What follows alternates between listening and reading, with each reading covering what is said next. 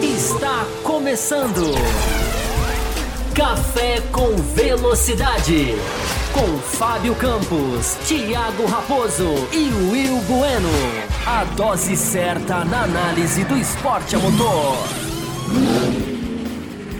Para você que nos ouve no cafécomvelocidade.com.br ou para você que nos assiste no youtube.com barra Café com Velocidade, estamos começando a edição 814 do seu podcast semanal sobre Fórmula 1 no ar há 15 anos e estamos aí celebrando mais um final de temporada da Fórmula 1, última corrida de 2022, a Abu Dhabi. Max Verstappen estendeu ainda mais os seus números, os seus recordes na temporada, muitas despedidas e algumas coisas para a gente debater sobre, essas, sobre a corrida de Abu Dhabi, alguns personagens chaves aí.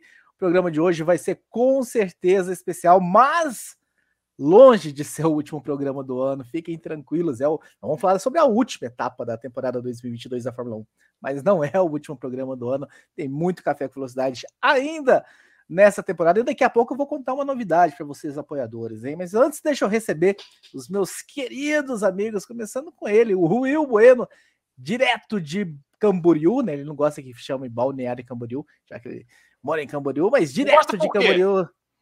Porque tem uma rodovia que divide. Como ele mora do lado de cada rodovia, ele fala que ele mora em Camboriú.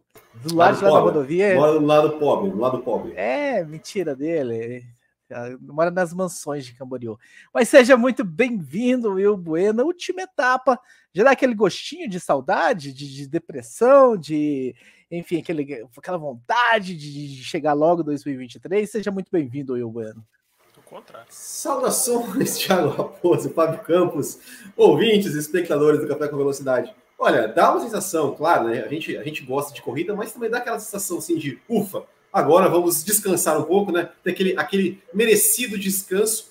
Mas, claro, já pensando né, em 2023, projetando 2023 é, com corridas melhores e, quem sabe, um campeonato mais disputado, é, baseado nesse, nessa parte final de 2022. A gente pode ter algumas, algumas perspectivas. Mas Abu Dhabi é aquela coisa, né? É, não, não merece, Abu Dhabi não merece ser a corrida de encerramento da Fórmula 1. Né? Seria muito melhor se tivesse acabado em Interlagos porque Interlagos entrega muito mais entretenimento para os fãs de Fórmula 1. Muito bem, Fábio Campos. Você vai ligar a câmera para dar os seus boas-vindas para o pessoal, mas seja muito bem-vindo também. que você, eu estou ajeitando aqui o visual. Seja muito bem-vindo também você, Fábio Campos. Mais uma vitória da Red Bull, mais uma vitória de Max Verstappen. Ah, e a gente viu o vice-campeonato ficando com o Leclerc, né? A disputa da, da corrida da, da última prova, das últimas provas, era esse vice-campeonato, que na minha, na minha nobre opinião, Fabio Campos, não sei se você compartilha, não tem graça nenhuma ver briga por vice-campeonato, mas enfim, era o que tentavam vender para a gente de ainda, a emoção que ainda tinha até as últimas provas, mas é o reflexo da temporada, o resultado dessa prova, Fábio Campos? Seja muito bem-vindo. Olá para você, Raposo. Olá para todo mundo que está aqui né, pessoal aqui já deixando like, já pedindo like, já mandando, já tem até superchat que eu tô vendo aqui, tem superchat. É, queria dizer que, ao contrário do Will, eu estou aliviado que essa temporada acabou. O Will só quer saber de Copa do Mundo nos próximos dias, não sei nem se aparecerá aqui, olha lá, conheço o rapaz, né, só quer saber de Copa do Mundo. Tô liderando o bolão, tá? Só, só para deixar ah, isso claro. Vocês querem saber de bolão também, eu, eu vou te falar, Contando que a Bélgica ganha, eu tô feliz. Se botou Bélgica, vai ganhar, mas tem grande chance de ser Bélgica e Inglaterra, em grande Inglaterra. Mas é, a gente vai continuar, como disse o Raposo, né? A gente vai fazer programas, vai gravar programas, vai fazer uma programação intensa. O último, além da velocidade, deve ser na quinta-feira, muito provável, mas vai ter na quinta-feira. Daqui a pouquinho eu dou mais detalhes. É, mas, enfim, independente de estar aliviado ou não, Raposo, eu acho que acho que primeira coisa, é, é, essa corrida foi a corrida mais pura, falei agora lá no Instagram, né? Na chamadinha que a gente fez, né? A gente fez uma a nossa chamadinha em vídeo lá no Instagram. É, acho que foi a corrida mais pura do ano, talvez, em termos de pureza. Não estou falando de beleza, estou falando de pureza. Porque a gente viu os dois pilotos da Red Bull se prejudicarem. Uh, e aí a gente vai falar sobre isso, enquanto os animais silvestres passam ali embaixo. É, eu acho, Raposo, para resumir, a gente vai entrar nos detalhes do vice-campeonato. Eu acho que a briga pode ter graça. Pode ser uma briga pelo. Você lembra aquela briga em Interlagos? Você estava lá, do Felipe Nasser com, com, com o piloto da, da. Não me lembro de quem, que a Sauber estava brigando, acho que era um piloto da Marúcia, né? Teve uma vez também o Era Petrov. Marussia, Marussia. É, o Petrov e o Pique. Eram, eram brigas que não valiam nada no sistema Não, não, olha, eu, eu- eu até depois eu quero, eu quero falar sobre isso. Você vai me Como- interromper na como- minha abertura, entendi. não, como, como é lamentável as declarações aí das, das, das equipes so- sobre isso, vai. Tá, falaremos sobre isso, entraremos nesse detalhe. É, Mas, Raposo, resumindo, a gente vai entrar. Acho que a briga pode ser legal, independente da posição. Acho que até foi, foi legal a briga, apesar de manter, né? Que não vale o vice-campeonato é orgulho. A gente vai falar sobre isso, né? Interlagos, no final das contas. Né? Eu queria saber se quem pediu o jogo de equipe Interlagos tem a grandeza de pôr a mão na, na consciência e falar assim: é, foi mal, exagerei. É, duvido, claro que não. Mas eu acho, Raposo, para voltar para você, para a gente abrir, para a gente entrar, para a gente começar, é, eu acho que o vice-campeonato ficou em boas mãos porque ficou com o melhor piloto. Puramente com o melhor piloto. O Leclerc é mais piloto que o Pérez. Então, é, independente de defeitos, problemas, 2022, você pode até avaliar o 2022 de cada um diferente, ou tendo um sido melhor ou outro, mas acho que indubitavelmente, como diria o outro, o campeonato mundial, o vice-campeonato mundial de Fórmula 1 2022, que não vale nada, ah, né, posição de oitavo em construtores vale mais do que o vice. Né? Ah, claro que eu estou dizendo no sentido figurado, é claro que o piloto é bom para o piloto. A informação que surgiu nesse final de semana é que o Leclerc tinha um bônus no contrato para ser vice-campeão, então para ele valeu. Mas o ouvinte entende aqui a reflexão barra GP do Brasil que eu estou fazendo. Ficou nas mãos do melhor piloto, Raposo, independente de 2022, o Leclerc é muito mais piloto que o Pérez. Então, nesse, eu acho que nesse aspecto fez, fez-se justiça. E até porque guiou muito mais nesse final de semana também. Muito bem, Fábio Campos. Então vamos dar início a este programa, edição 814. Lembrando você que nós temos um programa de apoio, apoia.se barra Café Velocidade. Tenho certeza que o meu diretor de imagem logo, logo vai colocar aqui correndo aí na tela para que vocês possam acompanhar o link do, do nosso programa de apoio. Você também pode tornar apoiador aqui pelo YouTube, clicando aí embaixo no Seja Membro. E hoje a gente tem uma novidade, né? Toda segunda-feira, pós-programa, né? O programa é gravado. Atenção, o gerente, o gerente enlouqueceu. O gerente, o patrão endoidou. Ah, todas as segundas-feiras a gente vem, faz um programa extra, um bloco extra para apoiadores da faixa Cappuccino e Extra Forte. E hoje a gente vai liberar para todos os apoiadores de todas as faixas. Então, se você é apoiador, apoiador da faixa Café com Leite, você também vai poder acompanhar.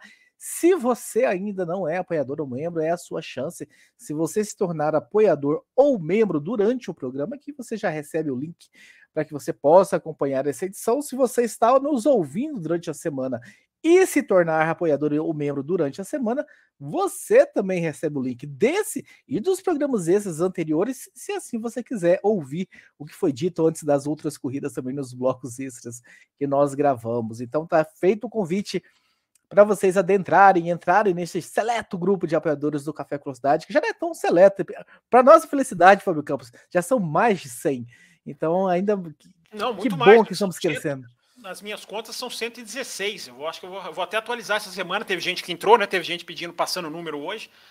É, o que nos dá muito orgulho, né? A gente vai fechar o ano com o nosso recorde de apoiadores, gente que apoiou o nosso trabalho literalmente, né? Manteve o nosso programa de pé no ar, acredita no tipo de jornalismo que a gente faz aqui e a gente espera entregar hoje, mais uma vez, né? Com muita anotação aqui, muita informação. O bloquinho tá aqui, ó. Um dia eu vou sortear esse bloquinho, um dia me mandaram sortear. Vocês podem ver aqui de longe que tá cheio de anotação.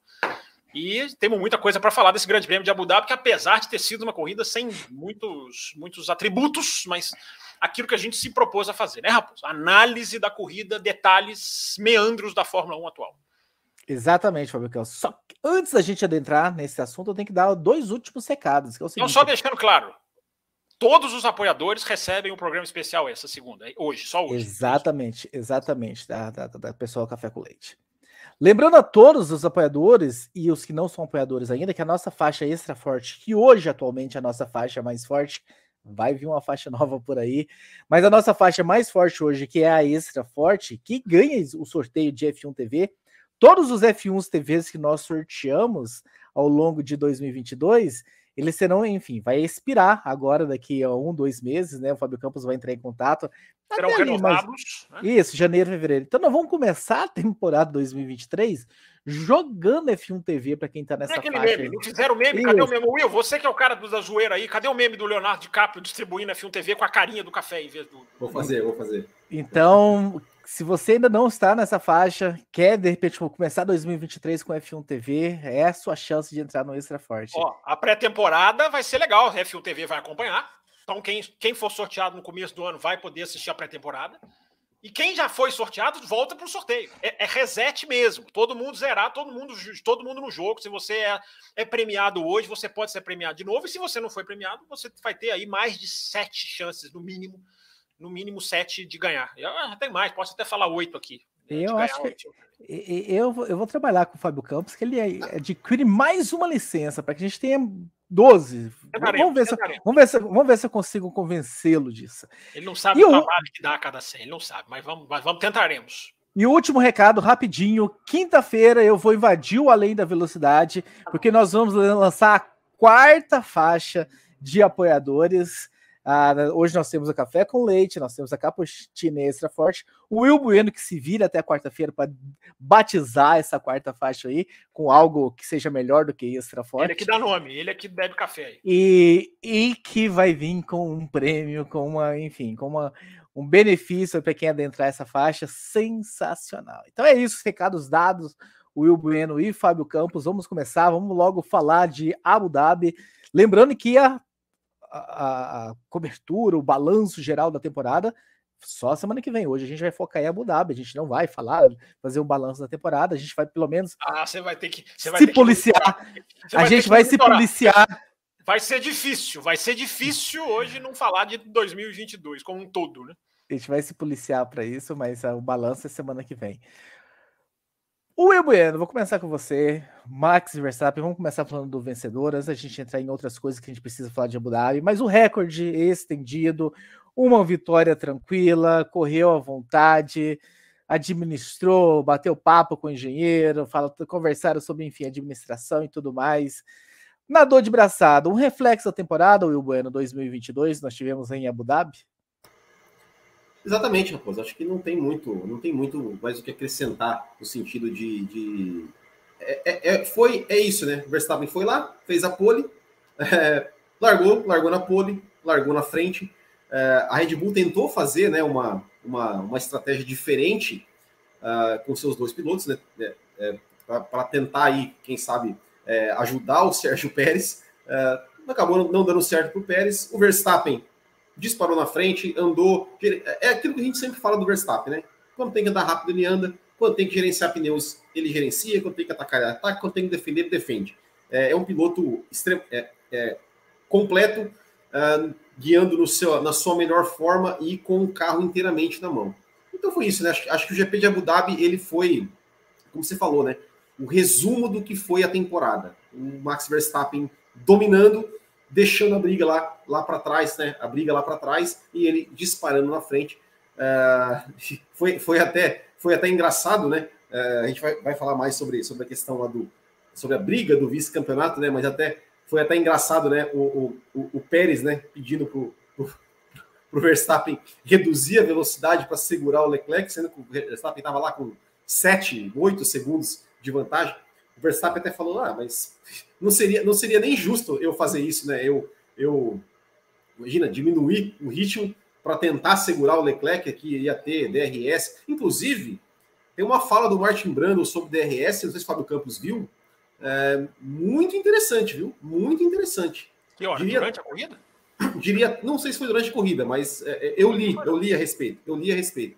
Mas muito interessante, muito interessante, né? Que Diz pra gente, diz pra gente a declaração. Não, a declaração foi o seguinte: ele, ele, ele disse né, que, ele, que ele iria recomendar à FIA que, que diminuísse um pouco a ação do DRS nas corridas, porque ele acha que o, que o DRS está fazendo um efeito muito grande nas ultrapassagens. Ele falou assim: ó, o DRS ele tem que ser, ele tem que, é, é, digamos assim, ele, ele tem que ajudar, mas os pilotos têm que decidir a freada. Ele não pode ser a ultrapassagem decidida na reta.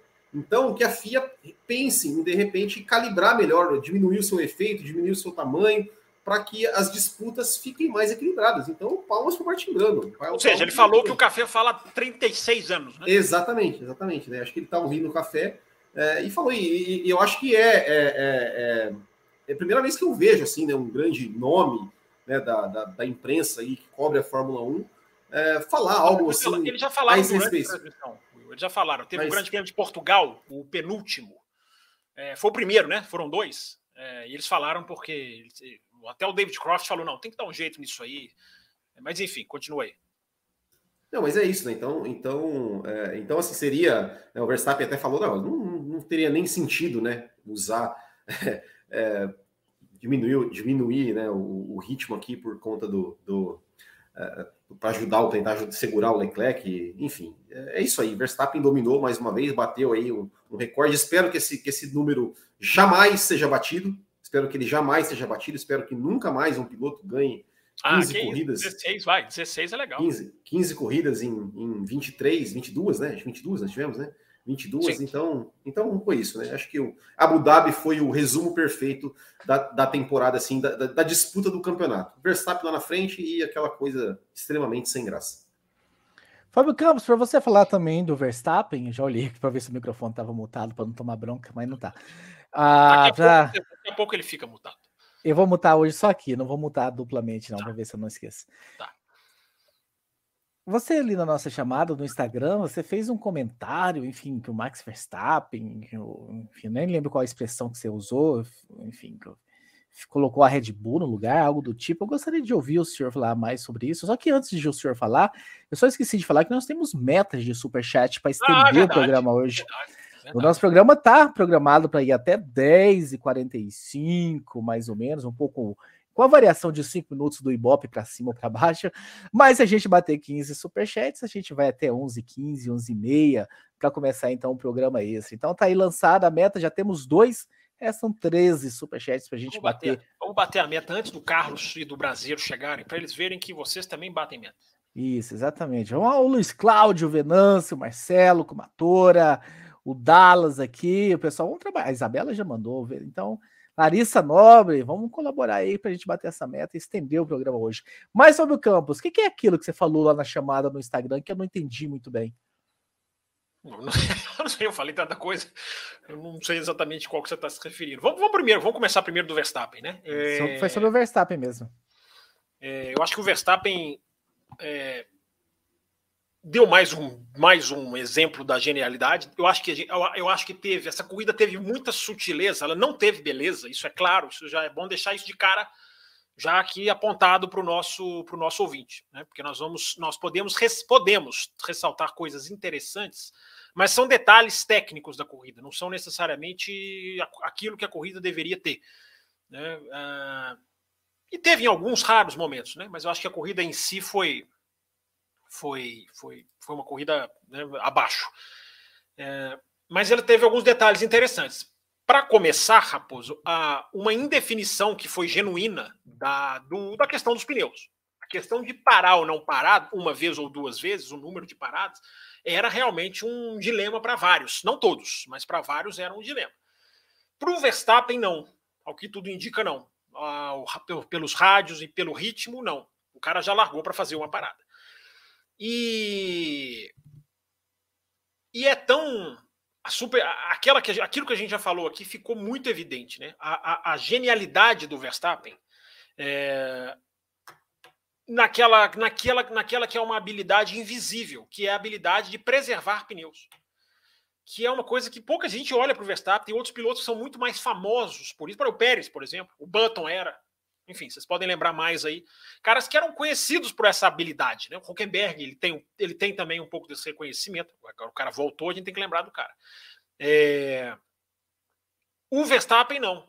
Porque a gente normalmente é, faz uma coisa meio ambígua, né? meio, meio, meio, meio binária. Né? O cara, ou o cara é super arrojado, ou o cara cuida bem dos pneus. E esse tal desse Max Verstappen faz as duas coisas. Ele consegue ser arrojado e consegue ter essa característica. Por quê? Todo mundo que fez uma parada só, mesmo quem deu certo como o Leclerc, a gente, claro que a gente vai falar da Ferrari, claro que a gente vai falar do Leclerc, todos os que fizeram uma parada só sofreram.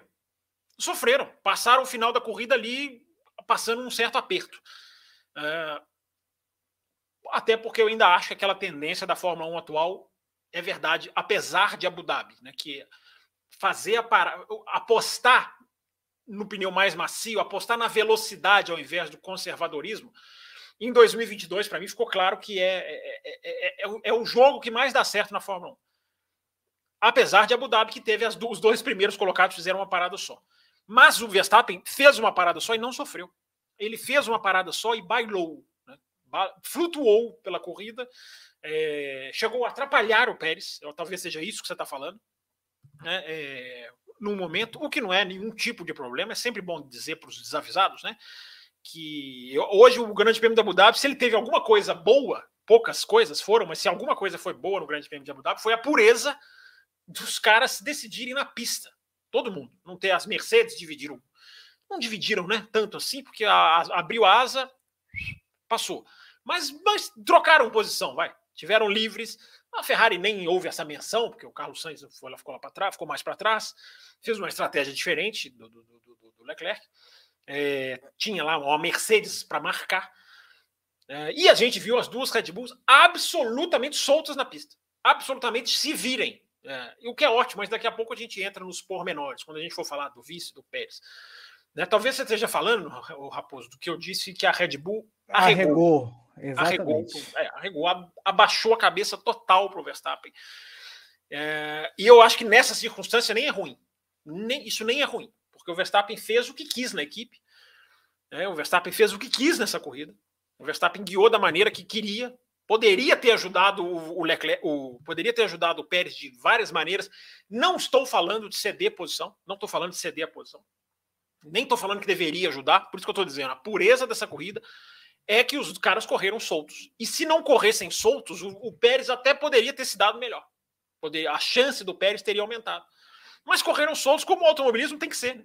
É, decidir na pista. O Pérez perdeu porque foi pior, não porque foi ajudado. E a gente teve mais uma vez um ano se encerra com jogos de equipe que não servem para nada, que não resolvem nada.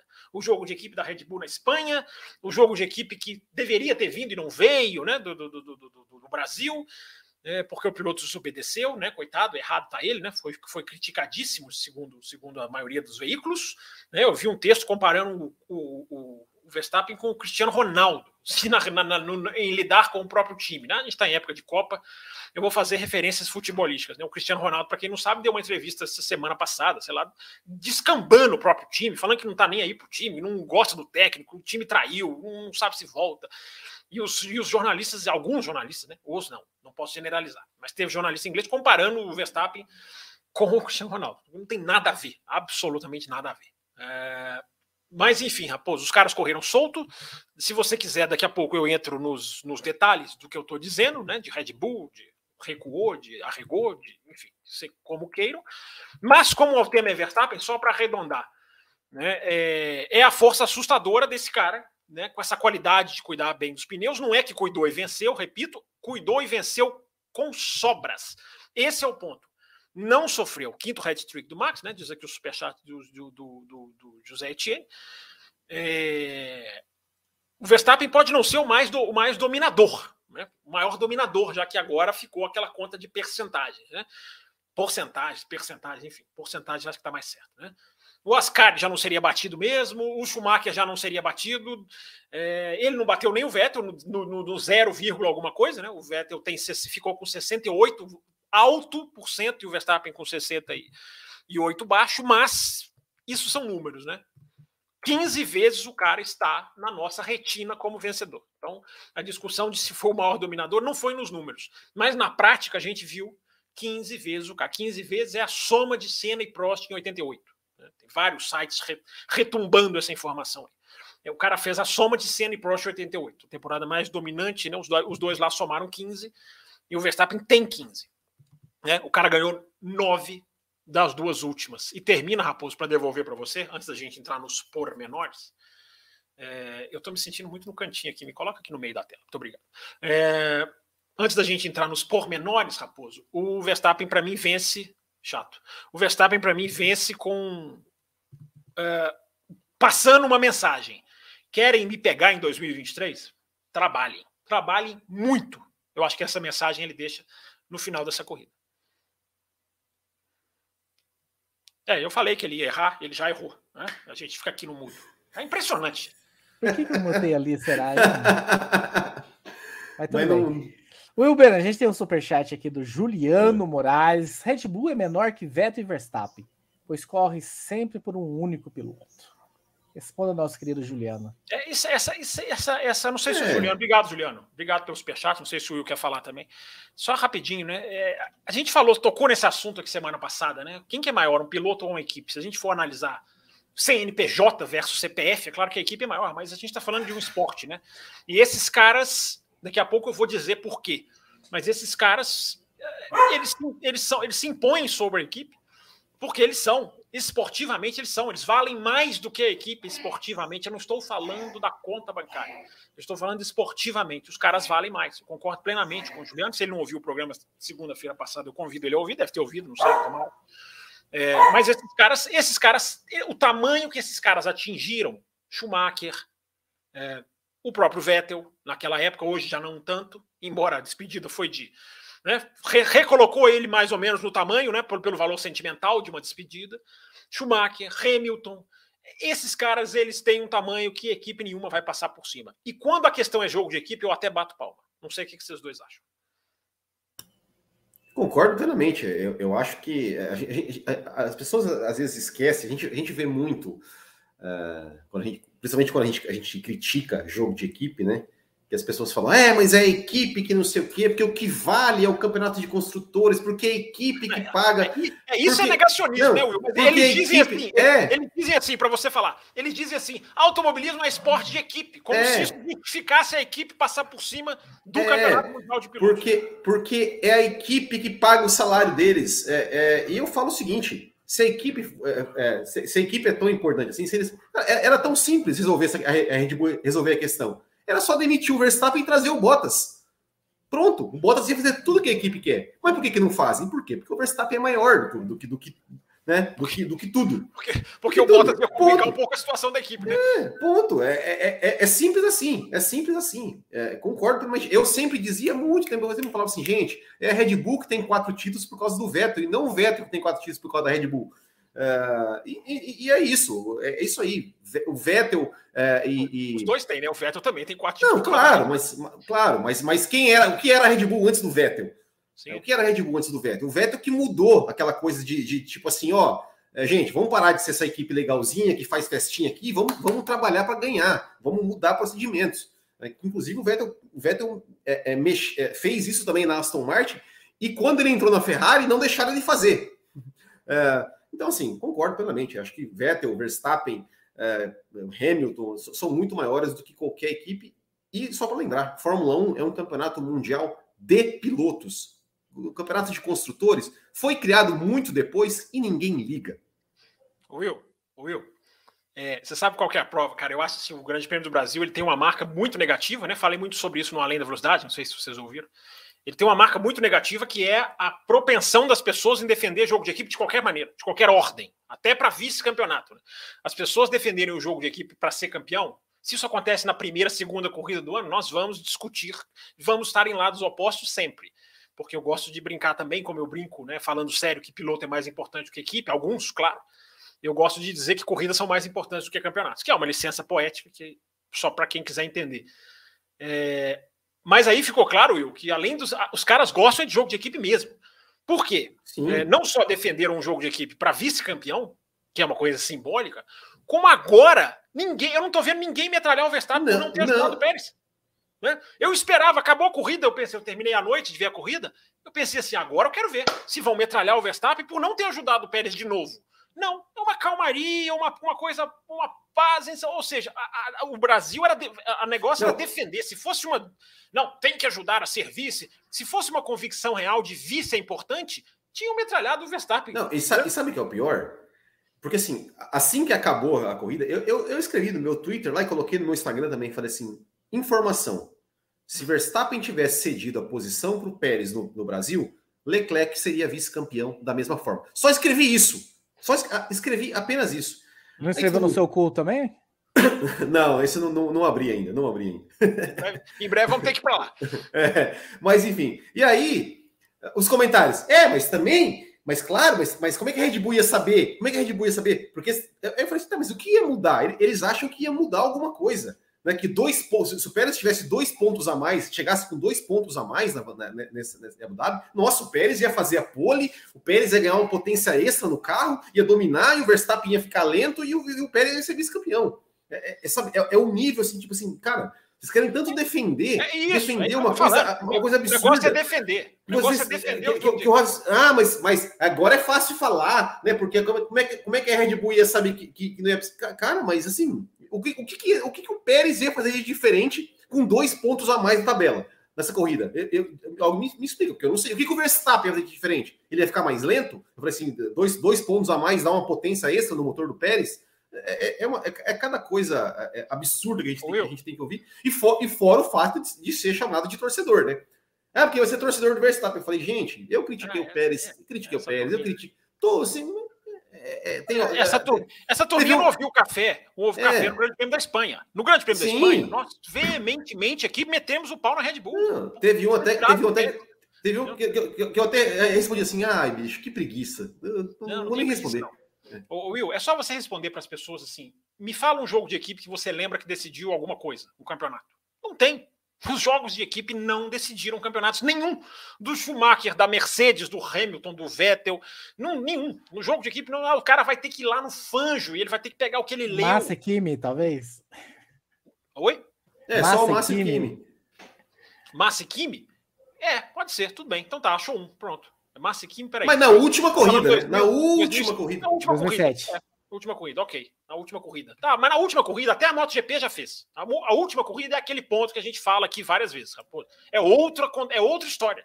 Já a última corrida. É verdade, tem do Massa mesmo, realmente tem um. É, mas é a última corrida. Chegou ali no final. É, que, nem, que, nem, que, nem, que, nem, chegou a ser um, né? Ou seja, fizeram um pit stop, né? É, para não, ter ultrapassagem. É, na China, né? Na China ele, ele ajudou, né? A China ali já estava aquela, aquela, aquela decisão de campeonato desenhada. É, mas não decide, cara. Assim, não, decide, não é isso que faz a diferença, principalmente quando você faz no meio do ano. Do Alonso não valeu, do Schumacher não valeu, nenhum valeu para isso. Do Hamilton na Rússia em 2018. Né? Quando você faz na última corrida do ano, você já tem ali o, a, a, aquela coisa cravada matemática. Mas enfim, Raposo, até pra gente não precisa, não precisa ficar muito nesse assunto, não. Eu acho que é só, é só, é só. Eu quero saber só... o esculacho. O esculacho, você não explicou muito bem o esculacho, não. Esculacho? O que é esculacho? Não, não foi esculacho tá a palavra que você falou? a memória dele tá ruim. Daqui a pouco eu vou relembrá-lo. É... Mas enfim, só para deixar claro, gente, vamos lá. Então vamos entrar nesse assunto. É... O que que aconteceu? Me lembra a palavra, me lembra a palavra agora que eu tô desesperado. Arrego. Arrego. Arregada. É muito próximo, esculacho. É, arrego e esculacho, muito próximo. Deixa ele. É como, quando você é âncora, gente, eu passo por isso aqui quinta-feira sozinho, que eu tô sozinho. Próximo, é, próximo igual Verstappen em Latifi, assim, bem. É, você fica, você fica tenso quando você tá ancorando, monitorando aqui, respostas, superchats. Você tem uma adrenalina que te, te, te perturba mesmo, vou defender ele. Mas antes de você falar então do arrego. Tá. Isabela Correia, outro superchat sobre o assunto, né? Para o Max ajudar o Pérez, só se ele andasse de ré. O mexicano é bom para razoável. E o pior foi o Pérez chorando, dizendo que o Max estava prendendo ele. É, mas é aí, mas, mas, aí não tá. Não, é, eu até acho, vamos lá. É, eu até acho, e agora minha, eu não estou conseguindo aparecer aqui na tela. Vocês estão me ouvindo, então, né? Estamos. Tá, é, eu até acho que naquele momento estava atrapalhando mesmo. Não é, não é necessariamente. Voltou aqui. Não é necessariamente é, é, é, é o cara pedindo para deixar passar. O cara constatou. Porque isso, isso faz parte do arrego da Red Bull. Raposo, vamos entrar, vamos entrar no arrego. O que, que aconteceu? A gente teve o rádio do Verstappen em Interlagos. Né? A gente teve a ordem de equipe. E depois da ordem de equipe, que o Verstappen não cumpriu, todo mundo sabe, né? Mas só para lembrar, depois da ordem de equipe que o Verstappen não cumpriu, houve aquele rádio do Verstappen, que é o que causou toda a celeuma. Né? Se o Verstappen falasse, né, conversamos depois, é, a gente conversa na reunião, é, deixa para lá, não ouvir, não sei o quê, não respondesse, ficasse mudo, teria repercussão que aconteceu? Teria, mas seria outra repercussão. Muito da repercussão aconteceu porque o Verstappen falou do jeito que ele falou. Foi por isso que eu cheguei aqui semana passada e falei: esse cara, ele sabe que o tamanho dele hoje é maior do que o da equipe. Isso tem consequências negativas? Pode ter. Né? Por exemplo, quando o cara tá atrás e pede para deixar pede pro, pro, pro Pérez deixar passar. Isso é uma consequência negativa do cara ser dono da equipe. Mas quando o cara não devolve a posição ou não entrega a posição, é, isso para mim não é uma consequência é, negativa, né? é uma consequência positiva. Então pode a, o, o Verstappen se colocar como o dono da Red Bull tem lados positivos e lados negativos. O que aconteceu foi que ele se colocou, ele deu essa, ele falou aquilo do jeito que ele falou. Não me peçam isso de novo, meu amigo. Um cara, um cara numa posição normal, né, não vira e fala isso. Né? Um cara numa posição de piloto normal não vira e fala isso. Ele podia até falar não, vamos discutir depois, eu explico. Não, ali ele falou, cara, eu já expliquei para vocês, não me peçam isso de novo, não vou fazer. É, e aí começou a operação panos quentes, né? Começa a operação abafa, que é o arrego, o começo do arrego, Raposo. É, primeiro, os caras já vêm, o Christian Horner já vem em Interlagos ali mesmo, nos boxes de Interlagos. Não, já está resolvido, ele vai ajudar e não sei o quê. As assessorias de imprensa entram em campo, o próprio Verstappen já dá entrevista em Interlagos falando que vai ajudar. P nenhuma, né? vai ajudar coisa nenhuma. É, se, se quisesse ajudar, poderia ter ajudado de várias maneiras. E eu não estou falando que tem que ajudar. Tá? Não tem. Os caras têm que correr, let them, let them race. Né? É a hashtag que eu acho que só eu virou. Essa hashtag virou uma febre no Canadá em 2019, por causa daquela, da punição ao Vettel. Essa hashtag ela é o maior tesouro do automobilismo. Ela devia ser bandeira, ela devia ser faixa na, na, no setor G, ela devia ser camisa para o Botequim. Se eu fosse Botequim, fazia uma camisa, Let them race. Quinta-feira eu não sei o Botequim lá, não chegou nenhuma, não caiu nenhuma comissão. Vou fazer, é... vou fazer. Né? Os, joga os jogadores da Copa deviam jogar com a abraçadeira, né? Let, é, let os, jogadores da Copa, os jogadores da Copa deveriam correr com a abraçadeira do arco-íris, que eu acho que é mais importante do que o Let Them Race. Mas, mas você viu, mas foram proibidos, né? É, ali, aliás. Vão tomar, cartão, vão tomar é, cartão amarelo se fizerem é, isso. Não. É impressionante algumas coisas, né? É, a Fórmula 1 vai para o Qatar e o impacto é desse tamanho, né? A Copa do Mundo vai para o Catar, você vê uma, uma, oposição muito mais forte, né? Porque o futebol é muito maior, né? Sem dúvida nenhuma. É, é, é triste constatar, constatar, e hoje eu tive acesso a esses números, de que Equador e Catar teve mais audiência do que a final da Fórmula 1 em 2021. Não é a final da Fórmula 1 desse ano, o campeonato já decidido, Abu Dhabi, não. A audiência de Abu Dhabi 2021 é menor. Assim, ó, não é, não é nem muito perto, não. É menor do que a audiência da abertura da Copa do Mundo. Porque a proporção do futebol é muito maior. Então deixa os caras usar, deveriam deixar, né? Os caras usarem a braçadeirinha lá de arco-íris, mas, né? Os caras se venderam para o Qatar. E é isso que eu estou dizendo. A Fórmula 1 se vende para o Qatar, dá um, tenta ali, fala alguma coisinha aqui, outra ali, mas o futebol você vê a repercussão, né? A sacanagem que fizeram de proibir cerveja, faltando dois dias, o cara já com passagem comprada, os caras fizeram lá. Meu Deus, os caras estão pisando na cabeça das pessoas. Mas o nosso, nosso tema é automobilismo, então vamos voltar. É, embora a gente vai fazendo as pinceladas, porque o Will, tenho certeza, não perde um segundo de Copa do Mundo. É... Então, Raposo, começou a operação no Brasil, começou a operação abafa.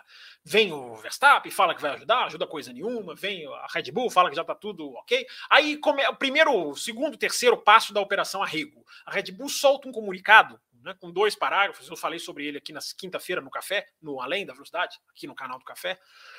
E o comunicado da Red Bull tem dois parágrafos. O último parágrafo é perfeito porque é um parágrafo contra o abuso online, né? contra essa doença mundial hoje, que são os idiotas que não sabem conversar, que não sabem discutir, que não sabem discordar, xingam, ameaçam, são desrespeitosos, são racistas, são, são tudo, né? É, tudo istas que você pode fazer, os caras são. Então, o segundo parágrafo do comunicado eu, eu tiro porque é um manifesto pela, pela, pelo respeito. Mas o primeiro parágrafo do comentário é nada mais, nada menos do que uma mentira. Porque a Red Bull vem para aliviar para o Verstappen, olha o arrego, Raposo, para aliviar para o Verstappen, a Red Bull vem e fala: não, nós erramos, porque nós só pedimos para o Verstappen ceder posição na última curva da última volta. O que é uma deslavada mentira. Basta você ver os rádios, ouvir, né? Claro. Ouvir os rádios, e a Red Bull não só pede quatro vezes, como num dos rádios ela fala: ceda na curva 12. A curva 12 é a junção no Interlagos, é a última curva. Né? É, então, é, é, é, a, a, mentira, cara, isso me choca, porque como que alguém consegue, uma, uma empresa, não vou nem falar, como que uma empresa consegue fazer um comunicado tão mentiroso assim? Mas é o mundo que a gente vive, né? Empresas, presidentes, instituições, futebol, mentira, uma coisa virou uma coisa. O cara fala o que ele quer. E, a, e a Red Bull entrou nessa né? Entrou nessa. Falou lá uma mentira absolutamente. Né? Assim, é uma coisa tão descarada que vale o registro.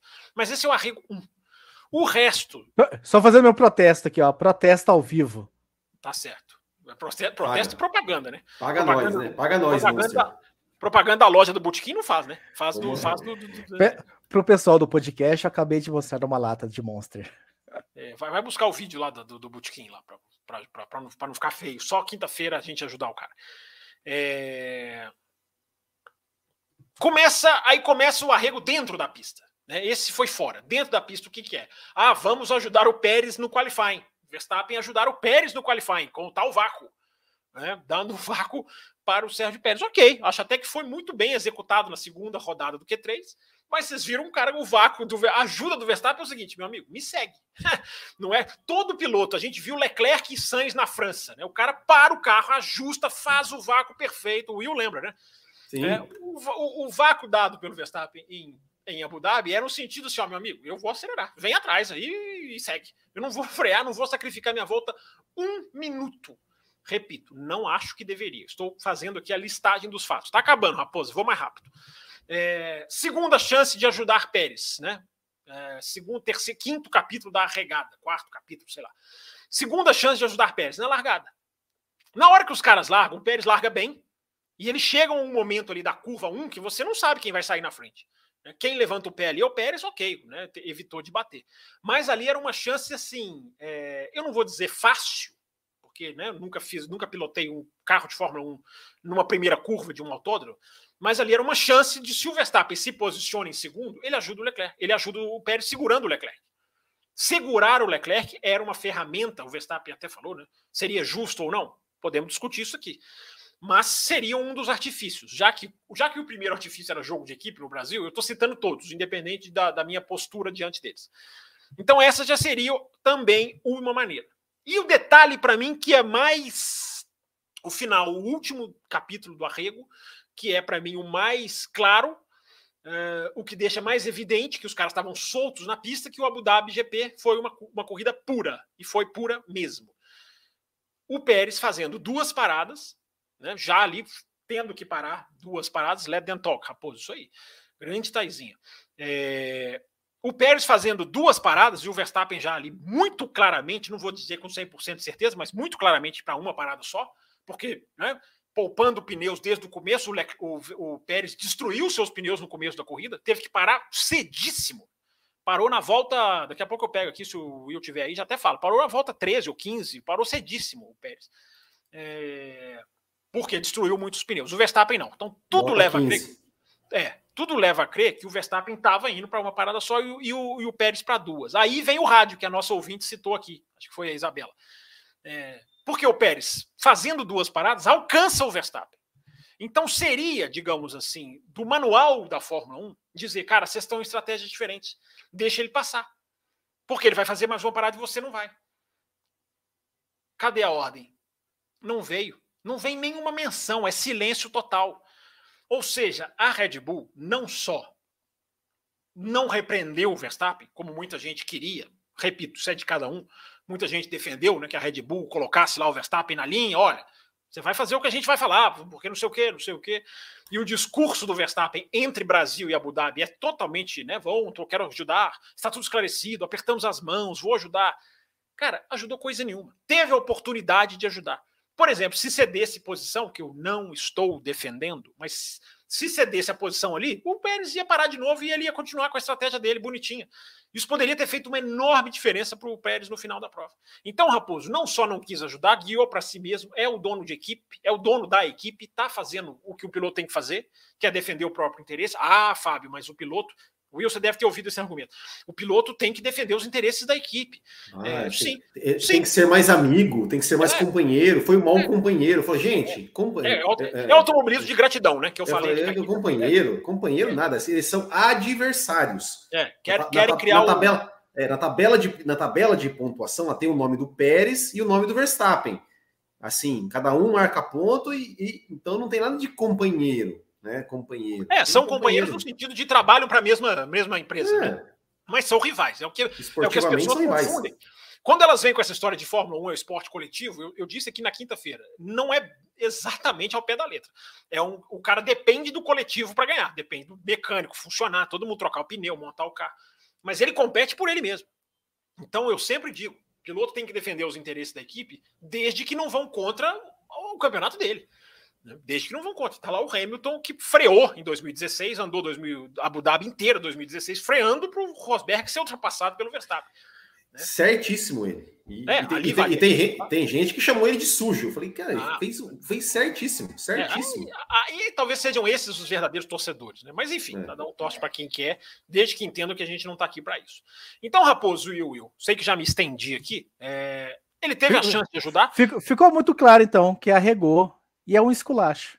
Sim, arregou essa aqui vai estar tá pensando em encaixar as duas palavras para sair para sair bem, né?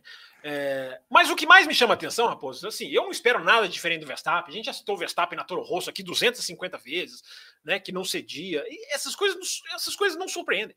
O que talvez me surpreenda um pouquinho, nem, nem tanto, é a Red Bull fechar o bico. Nós não vamos cutucar esse cara. Por que, que surpreende só um pouquinho? Porque é assim que as equipes, as equipes sabem, é o que o Will lá falou no começo do programa. As equipes sabem o tanto que elas dependem desses caras. Né? Não dá para chegar nesses caras e, e, e criar, criar uma confusão com eles. Porque o Schumacher, porque é, o Verstappen, mas... porque estes caras fazem essas equipes chegarem aonde elas não chegariam. Já, já, já que estamos hoje falando tanto de futebol, é o Romário. Não, não gostava de treinar, não treinava, chegava no jogo, metia três gols. Acabou. Você vai tirar o cara do time que não treina? Ah, vai lá. É, deixa... nesse... é isso. A alusão, alusão é perfeita. O cara que resolve, ele, ele, ele chama para. Ele fica maior do que o time. Gostem ou não. Gostem ou não, ele fica maior. Repito, pode ter negativos e positivos nessa postura. Resumindo, né, Raposo? Já falei resumindo 18 vezes. Não consigo resumir. É, Abu Dhabi foi pura, porque o Verstappen chegou atrás. Para mim, ele atrapalha o Pérez. Porque se ele segue ali, e eu não tô falando que ele tá errado, não. É, e o Gasly? Cara, e o Gasly? Vai, é, o Gasly também. O né? Gasly, o Gasly, o Gasly, o Gasly deve, ele deve ter ter tido uma satisfação naquele é. momento. Assim, ter, cara... O Gasly deve ter ido embora sorrindo, né? Nossa, muito sorrindo. Só muito não... sorrindo. O Gasly tinha que ter sido entregue, igual o De Vries foi. Vocês viram? O De Vries foi entregue, uhum. né? Foi uma das coisas mais divertidas, né? A Mercedes amarrou o De Vries no, no, num carrinho de pneu, para quem não viu, e foi lá e entregou ele mesmo, jogou ele no box da, da AlphaTauri e foi embora. Foi muito, foi muito legal, foi muito divertido. O Gasly tinha uma coisa assim, aliás, teve uma do Alonso também, Will, não sei se você viu. Uma, é uma hum. foto, cara, que eu achei muito interessante. É o, é o, é o Alonso, depois da corrida, entrando na Aston Martin com mala. Ah, eu vi, eu vi. Você viu? Cara, eu, eu, vi, achei, eu vi. Eu achei essa foto, assim, muito pesada. É, não que o Alonso tenha feito alguma coisa errada, tenha feito alguma coisa errada, mas é o cara ali, cara, ele acabou, ele fechou, pegou as coisas dele e foi entrar pro box da Aston Martin, porque tem os testes, né, da terça-feira, da quarta-feira, então os caras vão ficar lá. É, mas é uma foto que eu achei muito simbólica, e ele com a camisa da Alpine ainda, porque por contrato ele é. não pode tirar.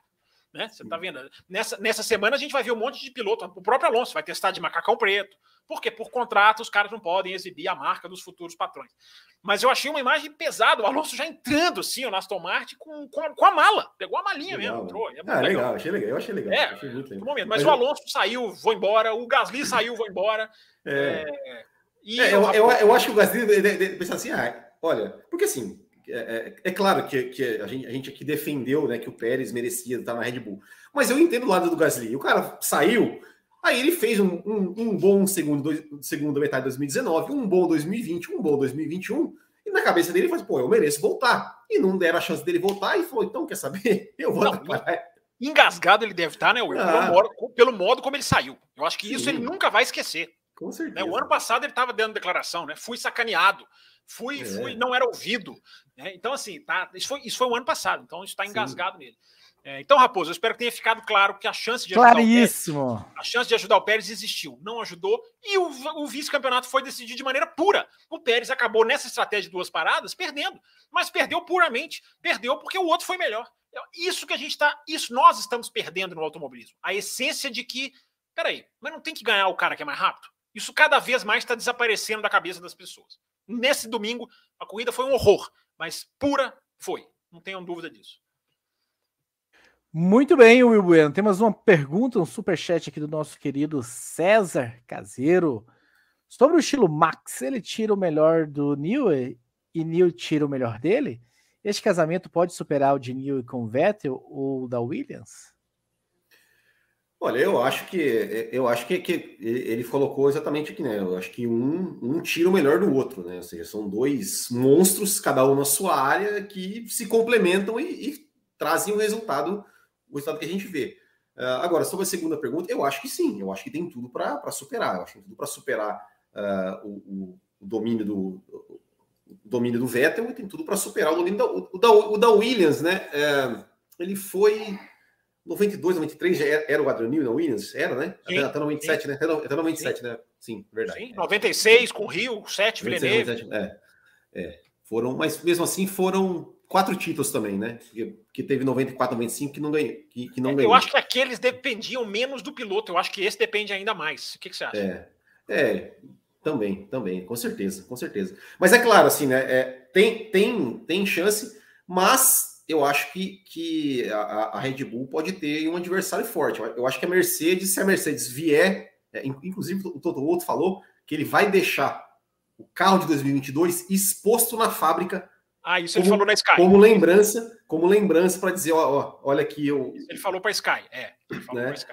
É, é, é para assim, lembrança de que, olha, a gente pode errar, a gente pode é, perder. Né? Chegou o ano em que nós erramos. Chegou exatamente. o ano em que nós perdemos. Né? É, então, então, assim, é, eu acho que, que o, o Adrenil e o Verstappen, eu, eu, né, eu acho que o Adrenil não vai desaprender a fazer carro, vai, vai, vai entregar, continuar entregando carros vencedores para o Verstappen. Uh, o Verstappen vai continuar sendo esse pilotaço, uh, mas pode ser que de repente né, essa, essa dominância né, de, de, essa coisa de emendar vários títulos seguidos, pode ser quebrado se, se a Mercedes acertar o carro. Tá, vendo que eu tô falando da, que eu tô falando da Ferrari, né? A Ferrari eu tô meio desconfiado, mas a Mercedes se acertar, a Mercedes se acertar, pode ser aí uma, uma, uma, uma grande pedra no sapato, e espero que seja, espero que seja. Will, eu tenho dúvidas, viu? Não, não, não tô cravando, nem dizendo que não. Acho que tem uma grande chance. Né? A, a, grande chance eu até não diria, tem uma chance. Eu acho que Interlagos serviu de esperança para as pessoas, embora eu esteja convencido de uma frase que saiu da Red Bull que eu acho que é vital. O formato sprint nos trancou num carro desacertado. Essa frase veio da Red Bull e ela é absolutamente correta na minha opinião. Eu não sei se eu falei isso aqui na segunda-feira, na terça eu até falei na live lá no Auto Race, é, em forma de pergunta. Me pareceu que foi vitória da Mercedes, ok, mérito da Mercedes, a Mercedes cresceu mas Interlagos ficou um quê de Red Bull perdida. E essa frase que veio da Red Bull nesse final de semana, para mim, explica muita coisa. Engessados por aquilo que a gente fala aqui. É um treino e, e, parque fechado. Quem viu este um treino livre, este primeiro treino livre, viu a Red Bull sofrendo. Não é assim, ah, os caras foram lentos, agora vão falar. Não, a Red Bull estava sofrendo no primeiro treino livre do Brasil, saindo de frente. E os caras ficaram engessados. Então, eu tenho muita dúvida. A força dessa vitória, como eu falei, é uma mensagem para o ano que vem.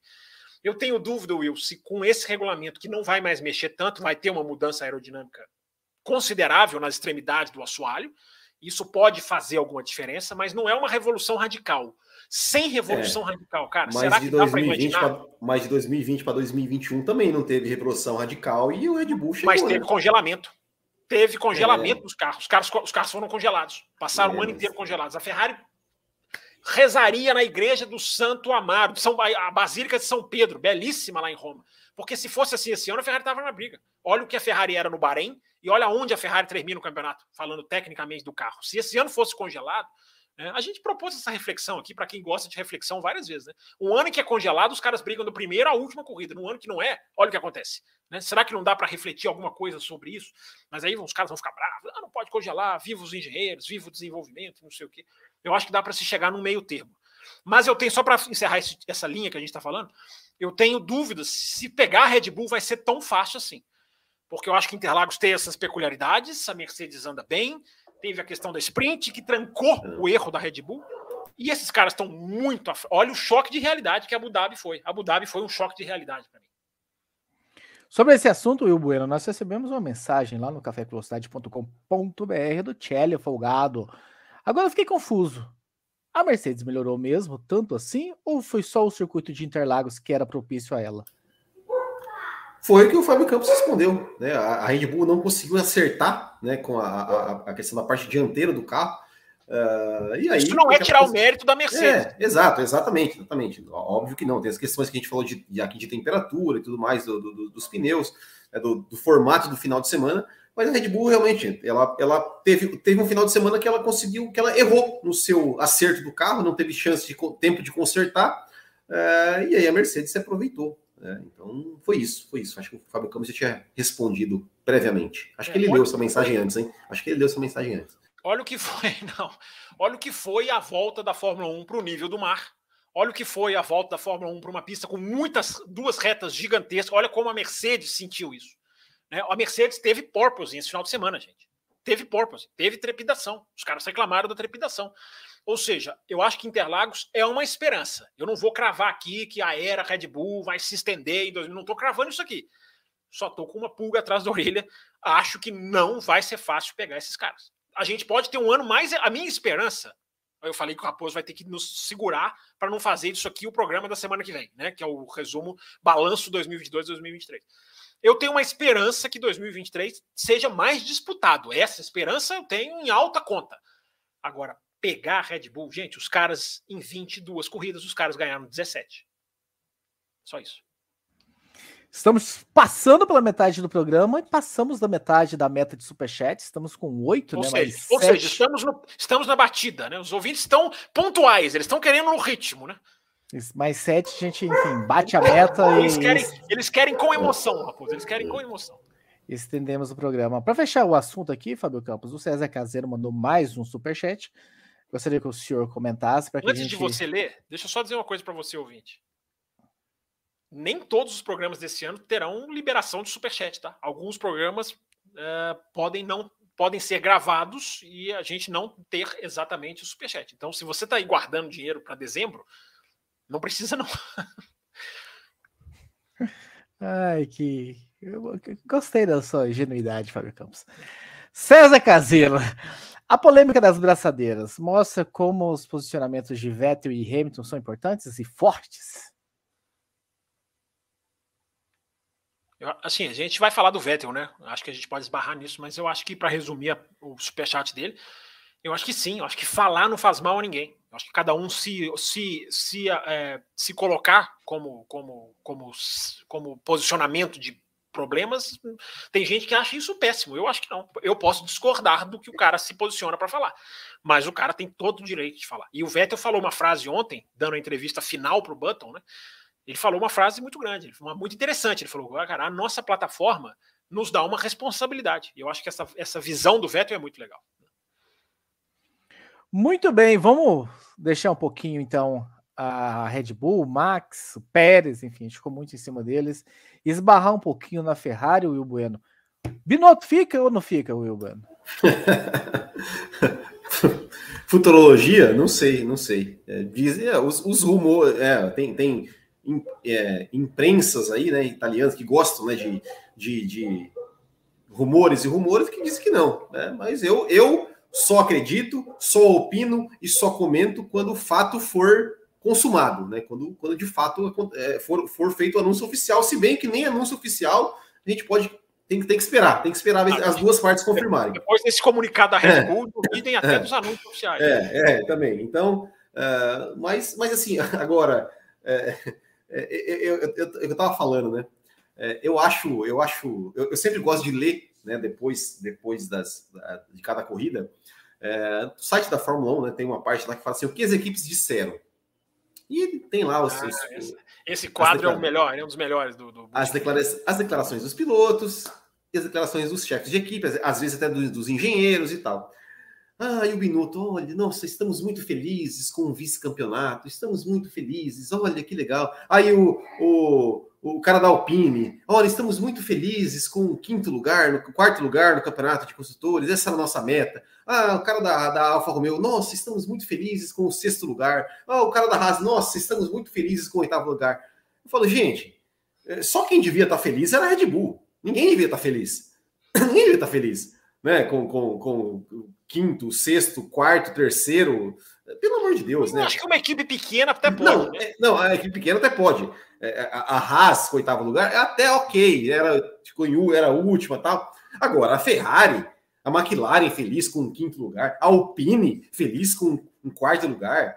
Ah, não, não, não dá, né? A Ferrari feliz com, com o segundo lugar, porque ah, não, não dá, desculpa. Abaixa a felicidade, a mensagem não, não do Chega não, de pelo felicidade. Amor de Deus, pelo amor de Deus, eu, eu acho assim, é, é, o próprio Leclerc, né, comemorando o vice-campeonato como se fosse um título, dando zerinho. Assim, ok, eu acho assim, vice-campeonato. Ele, ele, ganhou uma grana extra. Ele ah, ganhou okay, um bônus. Mas, ele ganhou okay. um bônus mesmo. Assim, um vice-campeonato, é, eu não vou dizer que não vale nada. Claro, pô, o cara, o cara é o segundo melhor do mundo. Alguma, pô, claro, é. é, é, é, é não sei se o Zerinho foi por causa disso. Eu acho que o Zerinho está virando uma tradição ali de final de ano. Né? É interessante, é interessante e tal. Até porque até o Pérez deu Zerinho.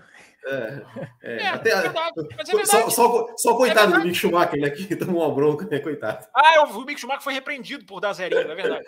Ai, coitado. Mas, mas enfim, é, ganhou o vice-campeonato, mas, cara, não é para ficar, nossa, super feliz porque eu ganhei. O cara que estava liderando o campeonato ficou super feliz porque, porque foi vice-campeão.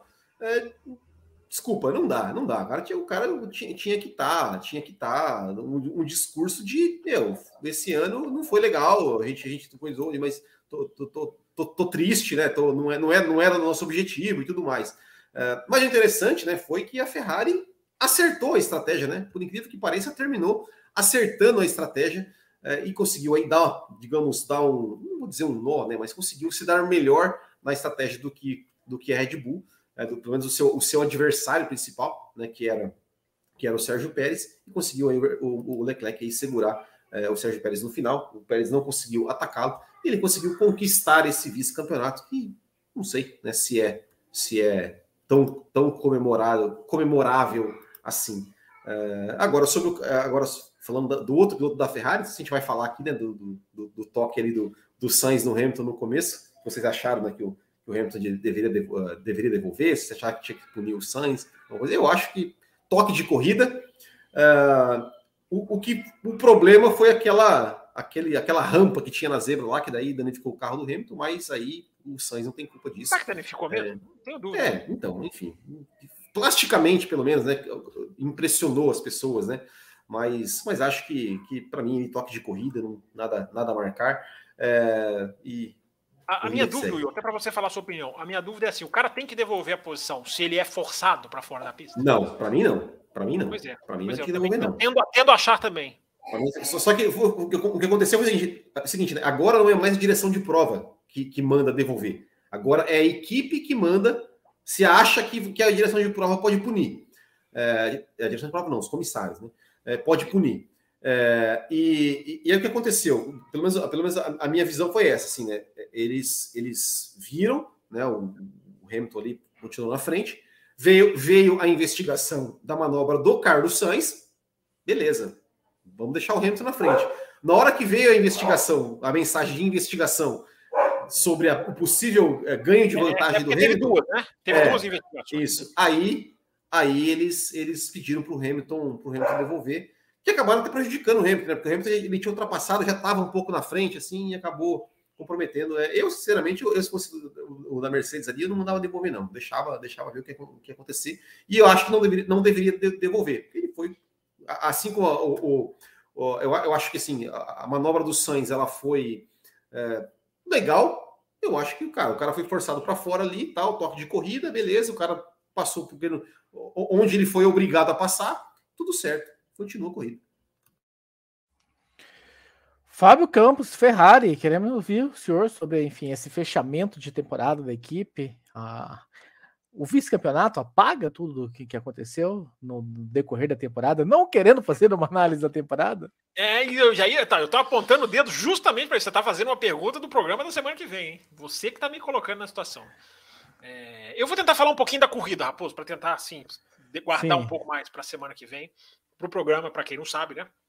No programa de, de, de, semana que vem a gente vai fazer um, um resumo da temporada. Né? É, depois ainda vou sugerir mais outro para esses dois aqui, preguiçosos, sobre as mudanças que a FIA já anunciou que está querendo fazer, investigando fazer. Dá um programa tá. também para a gente fazer. É... A Ferrari, Raposo, eu acho que assim, a Ferrari sofreu, principalmente da metade do ano para cá, com, atenção, desgaste excessivo de pneus. Não aconteceu isso em Abu Dhabi. Primeiro, a temperatura caiu. Os repórteres da F1 TV e da Sky já estavam apontando um frio, calor na sexta-feira gigante, mas no domingo com frio, um vento frio. Não que estava fazendo necessariamente frio. E é aquilo que a gente já falou aqui várias vezes, né? A temperatura da pista, quando ela cai, ela muda o jogo. E a queda da temperatura da pista, do sol para a noite, até não foi tão grande assim, como a gente já viu em outros autódromos. Interlagos, por exemplo, eu acho até que foi maior, da sexta para o domingo. Né? Não no mesmo dia, que é o que eu estou falando aqui, do sol para a noite.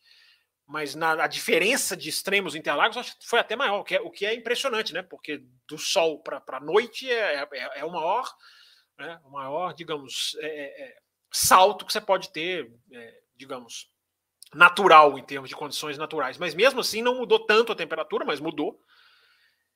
Correndo à noite, é, o desgaste dos pneus da Ferrari foram muito menores. O Sainz, o Sainz até sofreu, fez duas paradas, mas o Leclerc não correu para forçar. Até houve notícias nessa segunda-feira, várias, de que a Ferrari fez a, a, a chamada de rádio para enganar a Red Bull. Né? Aquele rádio do pare se ele não parar. Né? Faça o oposto, né? Opposite, que eles falam em inglês mesmo, o oposto. Né? Até veio a informação nessa segunda-feira, em larga escala, com entrevistas e citações, de que aquilo ali foi para enganar. Eu acho até que foi, porque seria uma parada muito cedo do Leclerc. Ele, ele, te, ele, tinha acabado de parar muito mais recente. O Pérez parou na 15, o Leclerc na 21. Isso aconteceu na 33. Não tinha muito sentido o Leclerc parar 12 voltas depois, se ele não estava sofrendo, e ele não estava sofrendo. Então eu tendo a acreditar na, na, na, na no blefe, né? A gente no Brasil costuma usar isso, né? A equipe até vai para o box ali, tudo blefe. Eu, eu, me parece que sim, porque todos os dados indicam que não, ele não iria parar, ele não tinha por que parar. E aí ele joga o Pérez para dentro. Mas não é que a Red Bull caiu como um patinho, é porque ele estava chegando. A, a, última a última volta do Pérez, quer ver? Eu, eu tenho até anotado aqui, deixa eu ver se eu acho. A última volta do, do do Leclerc antes da parada do Pérez, da segunda parada do Pérez, ou da primeira, daqui a pouco eu pego aqui, é 0,9 mais rápido. Ou seja, o cara vinha para o undercut. Então não é que a Red Bull caiu como um patinho na enganação. A enganação ela, ela pode ter pesado, se a Ferrari realmente fez ali para enganar. Ó, faz o que ele não fizer. Ou seja, se ele não entrar, entra. Se ele não entrasse, e o Leclerc entrasse, é, era, era ponto de interrogação. Não é que a Ferrari teria o mesmo destino do Pérez, não. Né? Até porque o Pérez foi lá esbarrar com o Verstappen naquela longa explicação que eu acabei de dar. É... Então, Raposo, eu acho que a Ferrari operou, né? operou certinho essa corrida. É, é, é, diz alguma coisa, né? Quando a Ferrari acerta, vira manchete. Vocês repararam? Virou manchete. Todo mundo, olha, dessa vez ele é, como se fosse um menino pequeno, né? Que faz tudo errado, quebra tudo, e no dia que ele deixa o, o, quarto dele arrumadinho, a mãe dele vai lá e fala: Olha, hoje você mereceu estrelinho.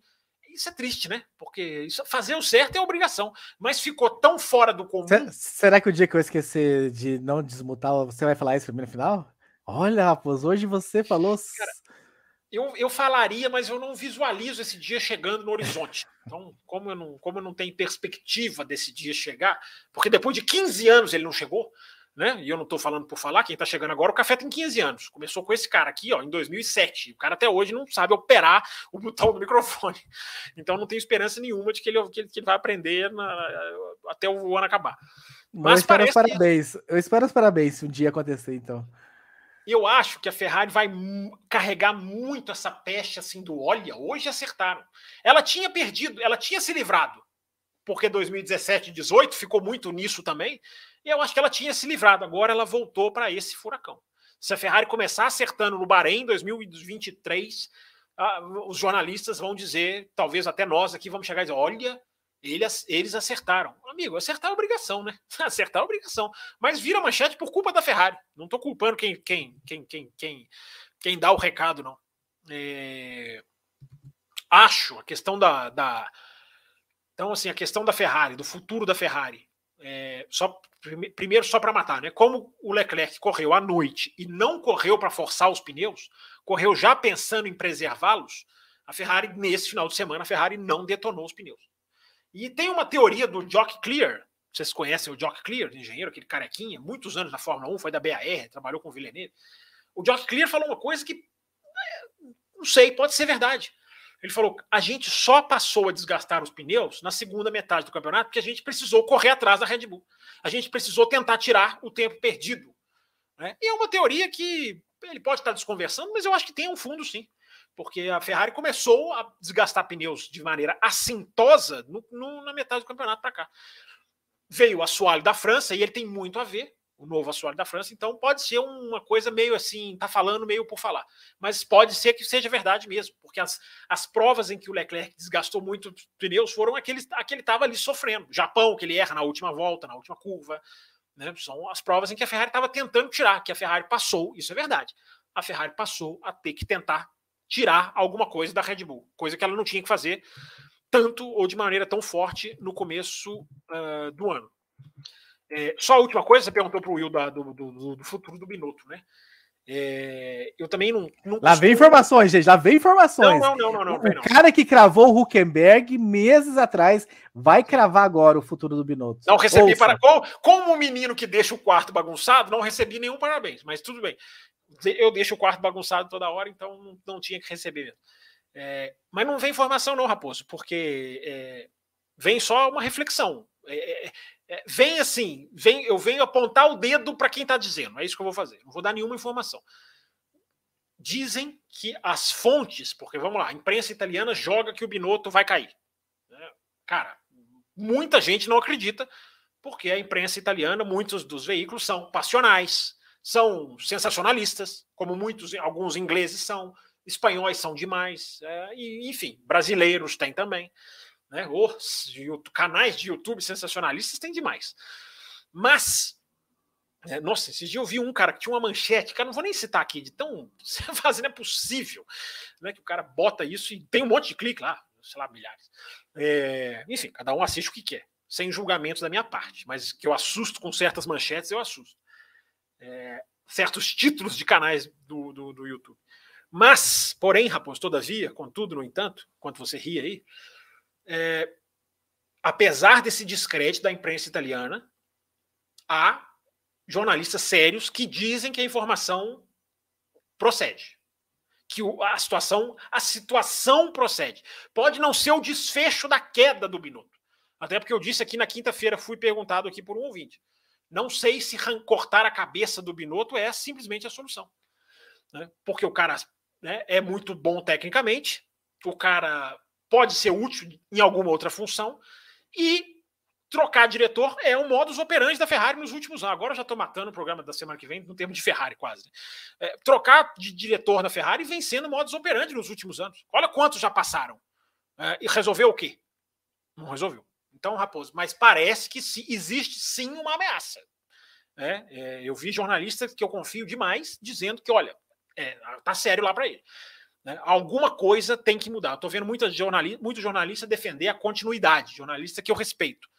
Continuidade até a página 9. Você não pode dar continuidade de olhos fechados. Ah, cara, vai, vamos dar mais tempo que vai melhorar. Alguma coisa tem que ser mexida. Pode não ser o comandante principal.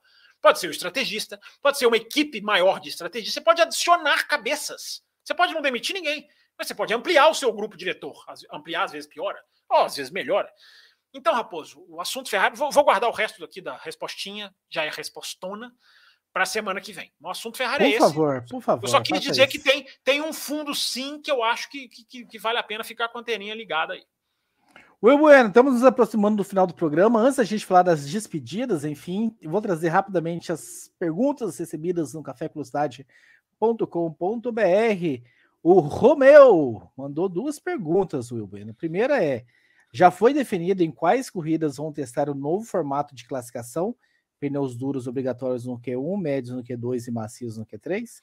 E a segunda pergunta dele é: com o grid fechado para 2023, já podemos afirmar categoricamente que Lance Stroll é o pior piloto do grid? Olha, sobre a primeira pergunta, não tem bem. informação. Só foi não bem tem, não tem, não tem informação, não tem essa Nem informação. Eu. Não existe. É, Essa informação mas, não, foi, não foi liberada. É, não foi liberada. É... Agora, sobre a segunda, segunda pergunta, é, eu acho, eu, eu não sei, eu, eu acho que hoje, hum, talvez eu acho que o Tsunoda está pior que o Stroll. Sem dúvida. É, então, não acho que o, que o Stroll é o pior, não. Eu, eu sempre falo assim, eu, não, as pessoas pegam muito no pé do Stroll, uh, muitas vezes com razão, mas uh, às vezes, às vezes também exagera um pouco por causa de por causa é, da, situação. As, pessoas, as pessoas confundem, né, Will? O fato dele não dever estar na Fórmula 1, e eu digo que ele não devia, sempre vou dizer, não quer dizer que ele seja o pior piloto. Ele é melhor do que o Zul, na minha opinião. Ele é melhor do que o Tsunoda. Ele é melhor do que vai. Ele era muito melhor do que o Latifi. Esse já saiu. Né? Talvez ele seja até mais rápido que o Huckenberg, dependendo do modo como o Huckenberg vai voltar. Então, enfim, embora o Huckenberg ficou um a um, né? O Huckenberg andou de Aston Martin esse ano e nos qualifies ficou um a um. Né? É aquele negócio do, Hucken, do valor que o Huckenberg mostrou que muita gente não quer, não quer enxergar. O que não é cravar o que, que vai ser bom ou não. Agora, tem muita gente. O Stroll fez uma boa corrida nesse domingo também, né, Will? Sim. Pergunta feita ao vivo, Fábio Opa, Campos. Nós tivemos, vivo, tivemos um encontro do Café Curitiba é, na, na, qualificação no sábado. Ah, é? Tirar o Fábio Campos e o Will Bueno, tirar Curitibano de casa, fazer esses, esses seres virarem serem sociáveis é desafiante, mas nós estamos brigando. Peraí, o peraí, Fabiano. Peraí. Teve um encontro do café em Curitiba, neste já passou, foi nesse sábado. No sábado passado. E você, e você não utilizou a plataforma além da velocidade, por exemplo, para divulgar e tentar fazer uma coisa. Tem um grupo, rápida. tem um, um grupo de WhatsApp, um Café Velocidade de Curitiba. Você podia ter usado o além da velocidade para chamar. Aliás, se tiver ouvinte aqui que é de Curitiba ou região e ainda não está nesse grupo, mande o seu contato para o cafévelocidade.com.br que o senhor será, ou a senhora será adicionada nesse grupo. Enfim, o Fabiano Franco, que esteve no primeiro e esteve agora também, ele fez duas perguntas sobre os campos. Duas. Eu vou começar pela segunda, que ela, ela quebra um pouquinho o padrão das perguntas, e eu volto para a primeira para te responder. A segunda pergunta dele foi o seguinte: lá no ano do começo dos anos 2000, ele trabalhava no setor de turismo e ele fez uma viagem para a África do Sul e tinha um cara que dividiu o quarto com ele que é a sua cara e que era mineiro, e ele queria muito saber: será que foi o Fábio Campos que viajou comigo e ficou hospedado comigo? Fábio Campos, você já foi para a África do Sul? Não. Então, então, Fabiano Franco, não era o Fábio Campos, está respondido. Toda, todo, toda vez que eu pisei fora do Brasil foi para assistir Fórmula 1. Não, nunca fui à África do Sul. A segunda pergunta dele, ligada à Fórmula 1, então agora, se existe teto orçamentário, Fábio Campos, precisa existir limitação de quantidade de motores? As equipes não poderiam enquadrar a produção de motores ao teto orçamentário? Não, isso vai ter agora. A partir de agora vai ter o teto dos motores. Serão tetos diferentes. Por quê? É, é, é, é outra, é, outro, é, outro, é outro manuseio, é outra história. Né? Tem gente que faz motor, tem gente que compra o motor. Né? Tudo bem que isso também acontece com várias peças do carro. Tem gente que faz, tem gente que compra, tem gente que compra peça para pedaço para fazer a peça. Né? É complexo assim mesmo. É, agora vai ter, agora vai ter um orçamento, limite de orçamento, limite de bancada, do mesmo jeito que tem o limite de túnel de vento, vai ter o limite de dinamômetro do motor, ou seja, a bancada, o túnel de vento do motor, como se fosse, embora não seja fisicamente ali o vento no motor, mas colocar o motor numa bancada de teste, fazer ele girar e aí medir tudo que ele está fazendo certinho, errado, bom ou ruim, isso também vai ter limitação. Então agora, quem que foi que fez a pergunta, Raposo? Agora vai ter, vai ter. É, Fabiano é, Franco. Fabiano Franco, obrigado. Fabiano Franco é tuiteiro, inclusive. É, Apoiador. Vai ter, agora ter, terá limitações separadas. A limitação do orçamento, do gasto do carro, que a gente está aqui falando o ano inteiro, que deu tanto problema. Né? Aliás, final, no programa que vem a gente vai fazer uma reflexão sobre isso, né? esse ano da Red Bull. É, e agora a gente vai ter a limitação da bancada dos motores para se limitar. É, e o limite, o limite, a limitação do motor, Fabiano, ela veio antes. Ela veio para essa veio para tirar gastos que eram exorbitantes. Os gastos com as equipes também eram antes do limite de orçamento oficial. Mas o, o congelamento dos motores ele veio antes, ele veio em outras circunstâncias. E ele veio porque as equipes estavam é, é, é não só estavam jogando milhões, como as equipes grandes podiam jogar um motor por dia. Né? Um motor por dia. Nos anos 90 já se fazia isso. Né? Um motor na sexta, um motor no sábado, um motor no domingo. Sim, sim. Então eles fizeram essa limitação, Fabiano, pra, até para equilibrar. A equipe pequena que não tem condição de fazer isso.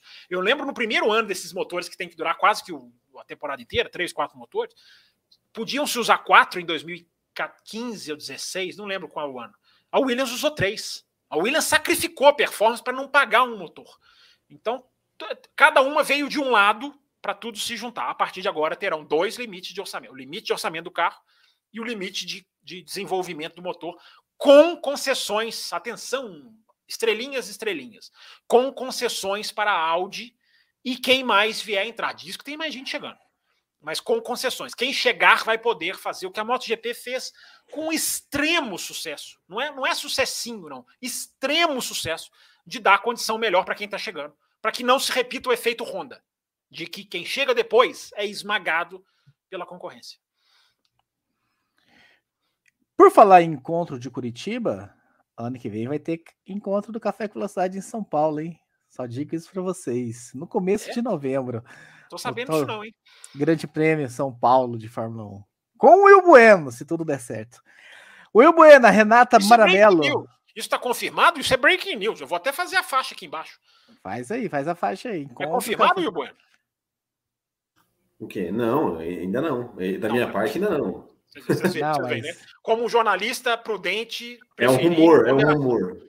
Okay. Não, mas eu falei com o Will Bueno se tudo der certo. Eu não cravei, não. Vai dar certo, vai dar certo. Renata Maranello, Will Bueno. Se a equipe do Papai Stroll conseguiu a proeza de aposentar tardiamente o Vettel, nem na última corrida deixaram ele errar uh, para com ele, será que eles farão a mesma coisa com o Alonso? É uma boa pergunta, é uma excelente pergunta, é uma excelente pergunta. É, é uma das coisas que eu mais estou curioso para ver, né? É, é, é, é, como é que vai ser esse relacionamento do Alonso com a equipe, com a equipe Aston Martin. É, e, e, e, a gente vai falar do Vettel mais, mais, mais além, mas só para só resumir, assim como o, ontem o, o, a corrida do Verstappen, né, foi um resumo da temporada. Eu acho que ontem um pouco a, a, corrida do Vettel foi um pouco o resumo desses dois anos na, na Aston Martin, assim, sabe? De, de prejudicar, né? A, a, a, equipe não achar uma estratégia boa. A corrida foi melhor do que os dois anos, porque a corrida foi boa dele, né?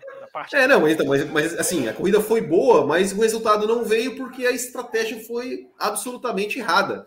Né? Deixaram o Vettel ali, como ele mesmo falou, como um pato sentado, né? Ficou ali, ficou sendo mas, ultrapassado por todo mundo. Para essa equipe não faltou tanta estratégia nesses dois anos, faltou velocidade, né? É, mas também, mas também teve algumas, acho que teve, teve algumas vezes ali que o Vettel tava, tava no, ali para para pontuar ali e aí a estratégia não funcionou muito bem assim. Mas enfim, eu acho que eu acho que ontem até, até a irritação do Vettel um pouco no final ali do rádio, né, tal, é, é, e, até na, e até na declaração dele depois é ficamos errados. Acho que meio que, que, não, mas o, que, o profissionalismo o profissionalismo chama atenção, né? Diz que ele já era liberado do, do briefing da equipe e foi e participou, Sim, não precisava ir mais para a reunião é. pós-corrida e foi, né? É, óbvio, óbvio. O Vettel é, ele é, ele é, nesse ponto ele é super diferenciado. É, eu acho que acho que foi esse tipo assim, ah, quer saber? Fiz, fiz certo mesmo, tipo, fiz certo mesmo, digo, não, não, não tenho mais idade para passar essas raivas, não. Agora vamos ah, ver como é que o vai ser. Foi, eu acho que ele foi embora com um. Poderia ficar mais. Eu acho que a sensação mudou nas últimas corridas. É, não na Aston Martin, talvez, né? Mas enfim. É, ele brincou é, com o Hamilton na quinta-feira, na coletiva na quinta-feira, é. ele brincou com o Hamilton, né? O Hamilton, no meio da coletiva, o Hamilton olhou para ele e falou assim: Cara, você não vai parar. Eu não, não, não, não acredito que você vai parar mesmo. O Alonso também falou. É, aí o, o, o Vettel vira pro Hamilton e fala assim: ó, então nós vamos fazer o seguinte: quando você parar, eu volto. Entendeu? que é uma brincadeira, mas que justamente dá esse fundo. O Vettel para porque não é competitivo. Se o, se é. o carro tivesse rendendo Sim. lá na frente, o Vettel não parava. Não há menor, não há menor. Com certeza, com certeza. Muito bem, próxima pergunta aqui recebida, Fábio Campos, do nosso querido André Pedro. Comparando a temporada do Vettel 2013 com a do Max 2022, levando em conta os números, o carro e os adversários, qual deles teve uma temporada mais dominante? Peraí, Raposo, picotou um pouquinho para mim. Isso dá um programa, hein? Isso dá um Isso programa. Dá um programa. Repete, picotou para mim aqui. Repete, eu vi o finalzinho. Qual, qual dá um. Qual, Comparando a temporada do Vettel 2013 e do Max 2022 levando em conta números, carro e adversários, qual deles teve uma temporada mais dominante? Se o senhor quiser, se o senhor quiser responder assim, nós vamos responder isso para você num programa extra para responder só sobre isso, fique à vontade. Ou o senhor pode eu, responder agora. Eu, e se ele não for apoiador? O André é, o André é. é André, né? Eu acho que ele que foi o pivô daquela dúvida, não foi não? Do que a gente respondeu no é. programa. No, André Pedro. Quem não é apoiador, a gente tenta responder aqui ao, na, no programa aberto. Daqui a pouquinho vai começar o programa de apoio. Nós vamos entrar não, mais. mas eu tô vamos fazer pra gente, peraí, vamos pra gente fazer deixa... um programa extra, não só para apoiadoras, programa extra mesmo. Igual, igual, igual, igual aquele que a gente vai fazer lá. Tá aqui, ó, André Pedro, apoiador dos quatro costados. o âncora. Você tá, eu tô, só tô vendo o nome dos grupos. É, é então, mas tá aqui, André, André Pedro. Ah, tá, André Pedro, lá em cima. Até a fatinha dele é. aí. Então ele pode, a gente pode, a gente pode respondê-lo no programa fechado. Só porque o âncora está muito atarefado hoje, ele pode estar, tá, não, ah, legal aí a família. Ele pode estar, tá, ele pode estar, tá, por ele estar tá muito atarefado, ele está esquecendo de fazer o, uma das coisas mais valiosas da segunda-feira, que é chamar as pessoas para o bloco extra, que vai ser liberado. Isso ajuda aí, ajuda aí, Fabio. Todos os apoiadores, normalmente é só para das, das duas, das três faixas para as duas de cima, né? Caputino e extra forte. Nesta semana vai ser liberado para todas as três faixas. Será que, será que é hoje que a Thaís vira? Será que é hoje que a Thaís vai entrar para esse seleto grupo? Ela vira, não tenho dúvida. Ela tá juntando dinheiro, não tenho dúvida nenhuma. Vai, vai aparecer daqui a pouquinho, ó. Thaís, no, novo, novo membro. Thaís. Mas o âncora, o âncora se esquece de falar o que, que nós vamos falar no bloco extra. Nós vamos falar dessas, todas essas despedidas. Nós vamos falar um do Vettel aqui também no programa aberto, tempo de falar. Mas nós vamos falar mais dessas despedidas últimas do piloto numa equipe. Um piloto vai para a Fórmula 1, volta, não volta. Quem, quem, quem talvez encerrou sem saber se encerrou a carreira. Nós vamos falar dessas despedidas no, no nosso programa daqui a pouco, que vai entrar no ar, dessa vez, essa semana, para todos os apoiadores. Então, Raposo, é, eu acho que eu já meio que respondi assim, o André, no sentido de que números são diferentes da prática. Nos números, o Verstappen não supera, não é o cara mais dominante da história. Na prática, repito, ver o cara subindo no pódio 15 vezes marca na nossa retina, cansa a nossa retina, no caso de alguns. É, no caso de outros, não. Mas está lá. É, é, é hino da Holanda, né, que o Will Bueno ouviu hoje o hino da Holanda na Copa, e eu tenho certeza que ele pensou no Verstappen. Absoluta. Porque o hino da Holanda já está nas nossas cabecinhas. Porque o cara venceu 15 vezes. Então, fiquei, esperando, então, fiquei esperando o hino austríaco depois, né? Não, não é esqueci, igual a Alemanha, né? Quando, igual, né, igual a Alemanha. Não tinha como jogar. Igual a Alemanha. Como, é, só quando a Alemanha e a Itália fizeram a final, em 2006, né? E aí usando semifinal, o Schumacher... Semifinal. Voltar para semifinal, é. Tá vendo? Ele sabe tudo e eu não sei nada. Eu só, eu só sei que a Bélgica vai ganhar a Copa do Mundo. Só isso que eu sei. Mas, enfim, é, é, é, o mais dominante nos números, mas não quer dizer, não é o mais dominante nos números, mas eu acho que na prática é, acaba ficando essa marca da repetitividade. O cara ganhou nove das duas das últimas onze, gente. Né? Posso falar? Você acabou muito bruscamente. Eu fiquei na dúvida se tinha cortado, se tinha acabado. Eu falo, eu falo pouco. Eu falo pouco. Você devia estar sempre pronto. Os dois últimos comentários, o Will Bueno, Comatura Brasil. Grande comatora.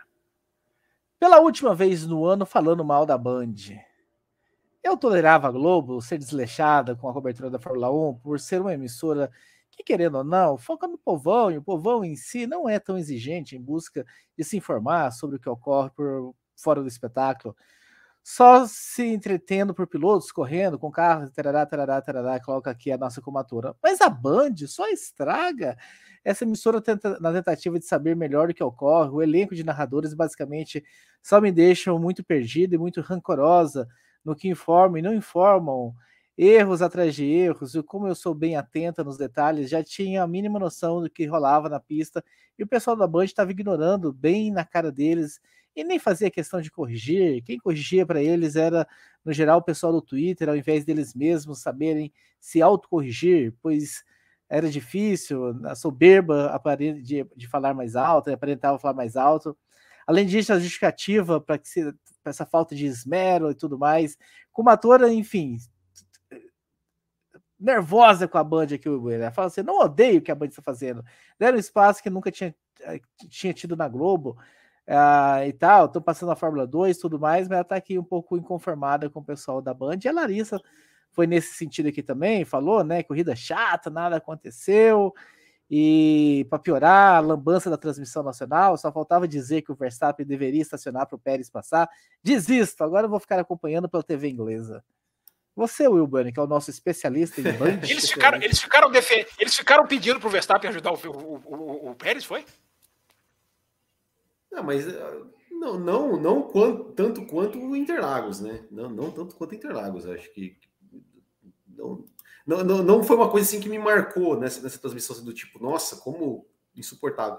Mas é aquela coisa, né? É, é, eu acho assim, eu sempre digo, eu acho que a Band, a gente tem que dar os parabéns para a Band pela cobertura que ela, que ela está dando, assim, em termos de tempo, em termos de espaço, ela está é, é, valorizando o produto que é a Fórmula 1, dando, dando devido tratamento em termos de, de tempo de cobertura. Uh, só o que, o que me deixa irritado mesmo com essa, essa na Band é, é, essa questão de, deles defenderem o anti-esporte, né? Ou seja, toda hora, ah, né, o Max Wilson, principalmente, assim, ele até foi até engraçado, né? Porque teve, teve uma hora que, que falaram, né? De olha, porque de uma corrida que o Max Wilson correu, não sei aonde, não sei que categoria, que nossa, o Max Wilson correu muito aquela corrida, tá, tá, tá.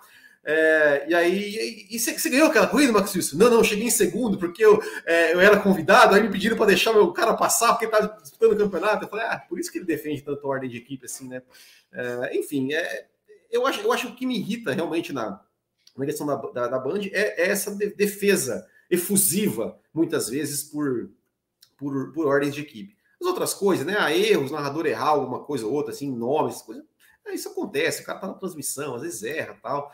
É, enfim, não, não, não, tenho, não tenho tantas críticas assim quanto quanto a Kumatura tem, não. Eu acho que eu acho que a, essa questão da ordem de equipe realmente me incomoda. Mas, cara, não, não é só a Band que faz isso. Eu tenho com certeza a transmissão inglesa também devem pedir. Não. É ordem de equipe. É, a transmissão é... inglesa não pede, não. não ah, o, Paul, o Paul de Resta é o cara que defende, mas é um comentarista, não é a televisão. Ah, mas, exemplo, a, mas, a, mas ele não estava nos dois últimos final de semana, ele não estava, por exemplo. Hum, então tá aí, mas isso realmente me irrita. Muito bem, agora nós vamos zerar, Fábio Campos, os superchats que estão aqui para serem lidos, para a gente encerrar o programa também. E falar do Vettel, né? É porque tem superchat do Vettel, então por isso que eu tô Ótimo. falando. A gente vai esbarrar pelo superchat. O Gustavo Basto, né? As equipes gastam mais dinheiro pesquisando como obter desempenho cada vez que a FIM põe limites para itens para economizar, como motores e suspensão.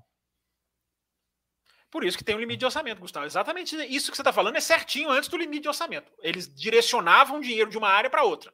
Agora, com o limite de orçamento, né, não é bem assim. Clinton B Brito, nosso querido Clinton Brito. Quebrando a pauta do programa. Para mim, Leclerc foi a maior decepção do ano. Ainda está em uma prateleira abaixo para disputar com o Max. Não há, não há, não há nada de Concordo. assustador nessa mensagem. Realmente é, é para é se refletir mesmo. Concordo plenamente, como eu falei, né? Acho que comemorar o vice-campeonato como da forma como ele comemorou, eu achei que ele, ele devia sair brabo do carro. Não, eu acho que até comemorar, o cara, né, dentro ali do que aconteceu, eu até não, não sou contra. Eu acho que a questão é, é, é, é a maior decepção, cara. É, não sei, não sei. Tem que ver. Teve outros. A Mercedes não é uma decepção. A Mercedes também é uma decepção. Né? Olha, olha que a Mercedes sai no ano com uma vitória. Ela foi pior do que a Ferrari no ano. Né? Só que a imagem da Mercedes é muito mais limpa porque a Mercedes opera mais suave. A Ferrari opera tropeçando. Né? Mas eu acho que as duas estão. É uma discussão, hein? Ferrari ou Mercedes? Talvez para o programa da semana que vem, Raposo. É uma pauta para a gente discutir. Né? Analisar o tamanho das decepções e fazer. Qual o tamanho da decepção? Sugestão aceita. Vinícius mandou um, superchat aqui para o Will. Acho que ele quis dizer piada, Enzo piada. Aqui. Ah, é piada? Não, eu acho que ele está falando do Enzo, né? Não? Ele, é, acho que é o Enzo. É, então mim era o Enzo. também. Eu acho que ele trocou o Enzo aqui. É, eu acho. Vinícius, eu acho. né? Se, se, se, o Enzo brilhar no que vem, ele tem chances na Red Bull em 2024? Já que o Enzo assinou como a, na, Rosso, academia, na, academia Rosso, da Red Bull? Na AlphaTauri, por que não?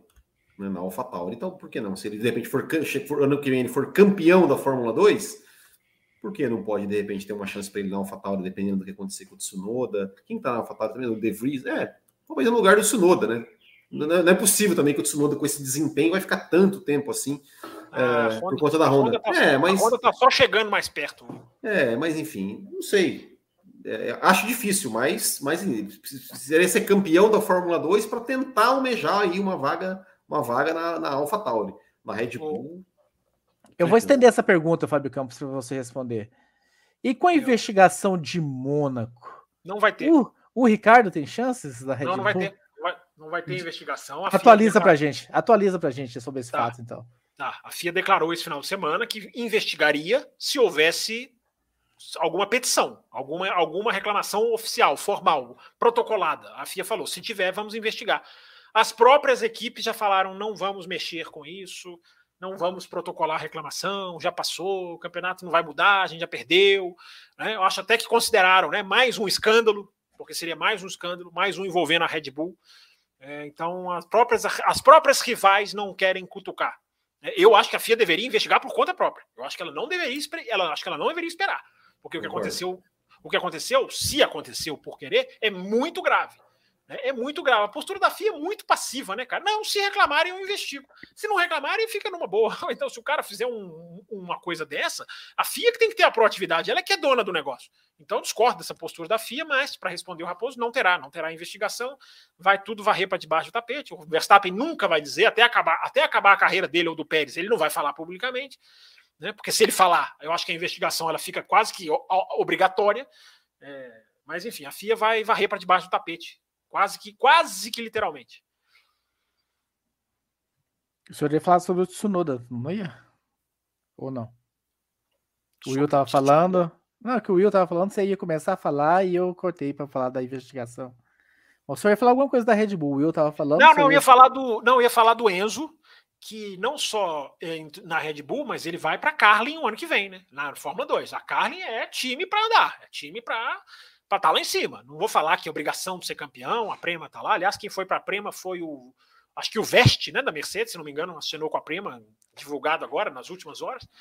É, mas o Enzo na Carlin é, é, é, é, uma, é uma equipe que vai pôr pressão ali. Não só a pressão de ser piloto da Red Bull, mas se o cara é piloto da Red Bull e guia lá na, na uma das últimas do grid, sei lá, na Trident, é, aí é uma coisa. Agora, na Carlin, é, tem que andar. Agora, eu tenho convicção de que ele trocou Enzo, o nosso ouvinte que mandou o superchat, ele trocou Enzo por Pietro, porque imaginar que o Pietro tenha carreira na Fórmula 1 é de uma boa vontade, é de um nacionalismo de Copa do Mundo. O nosso querido Felipe Gonçalves, boa noite. Que massa o fim de carreira do Vettel. Espero que ele volte numa equipe melhor, Will Bueno. Para a gente começar a falar dessa despedida é, não, eu acho, eu acho que sim. É, é também concordo que foi muito, foi muito legal, né? Ver, ver, ver como, como o mundo da Fórmula 1, é, tanto dentro da Fórmula 1, os pilotos, os engenheiros, os jornalistas, quanto fora, né? Quanto ali os fãs, tratou né, essa despedida do Vettel, né, assim, com, é, com grande carinho, com grande emoção, com grande reconhecimento né, do, do, do tamanho que o Sebastian Vettel é, tem na Fórmula 1. É, Qual o tamanho fal... de Sebastian Vettel? É, eu falei, eu falei isso, eu falei isso no, no, no, no Botequim ontem. É, muita gente, muita gente não viu aquele Vettel que a gente que a gente viu. A gente, né, eu, eu me lembro né, do, do Vettel quando o Vettel estreou, estreou classificando no top 10, estreou sendo na, na, época o mais jovem piloto a pontuar na história da Fórmula 1. Uh, ah, venceu uma corrida de Toro Rosso. Uh, foi para a Red Bull, venceu corridas, venceu quatro campeonatos seguidos, era um cara absolutamente agressivo, absolutamente é, é, dominante, né, absolutamente seguro de, de si. É, teve, né, mesmo na Ferrari, teve seus bons anos, teve o 2015, que foi um bom ano, é, teve o 2017 até 2018 ali, que ele chegou a disputar um título é, com, com, pelo menos até uma, uma, certa parte do campeonato. Teve, depois teve a sua fase, né, que, com, com os erros e tudo mais, Uh, mas ninguém, absolutamente ninguém, ganha quatro campeonatos, 53 corridas na Fórmula 1, se ele não tiver um talento acima da média.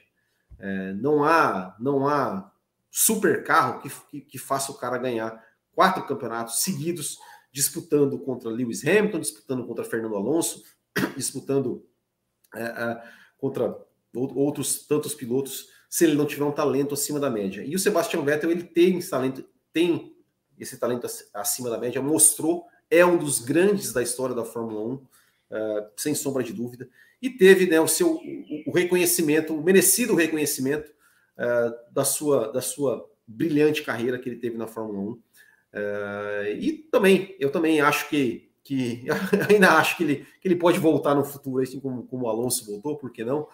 É, porque ele é um cara absolutamente apaixonado.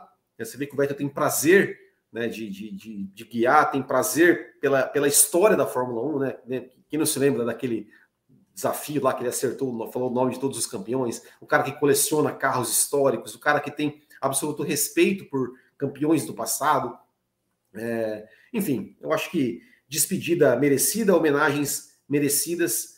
É, e vai fazer falta, né? O personagem Sebastian Vettel vai fazer falta na Fórmula 1, até, até também por, por conta daquilo que, que algum, algum ouvinte mandou mais cedo, né? Sobre, sobre os seus posicionamentos, né? O Vettel ele é um cara que ele consegue, ele consegue passar é, mensagens firmes, mensagens duras, mensagens claras, mas com leveza, com uma leveza. Assim, você, você não consegue é, é, sem, per sem, perder a simpatia, né? Sem perder a simpatia, assim, né? Você não consegue, você não consegue torcer o nariz assim pro, pro, pro quando o Vettel passa uma mensagem é, é, das causas que ele, que ele defende, que ele acredita.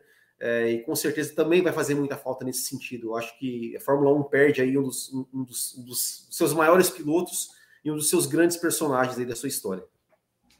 O personagem Sebastian Vettel vai fazer muita falta, Fábio Campos. Mas o piloto vai? Eu acho que esse piloto do final vai, né?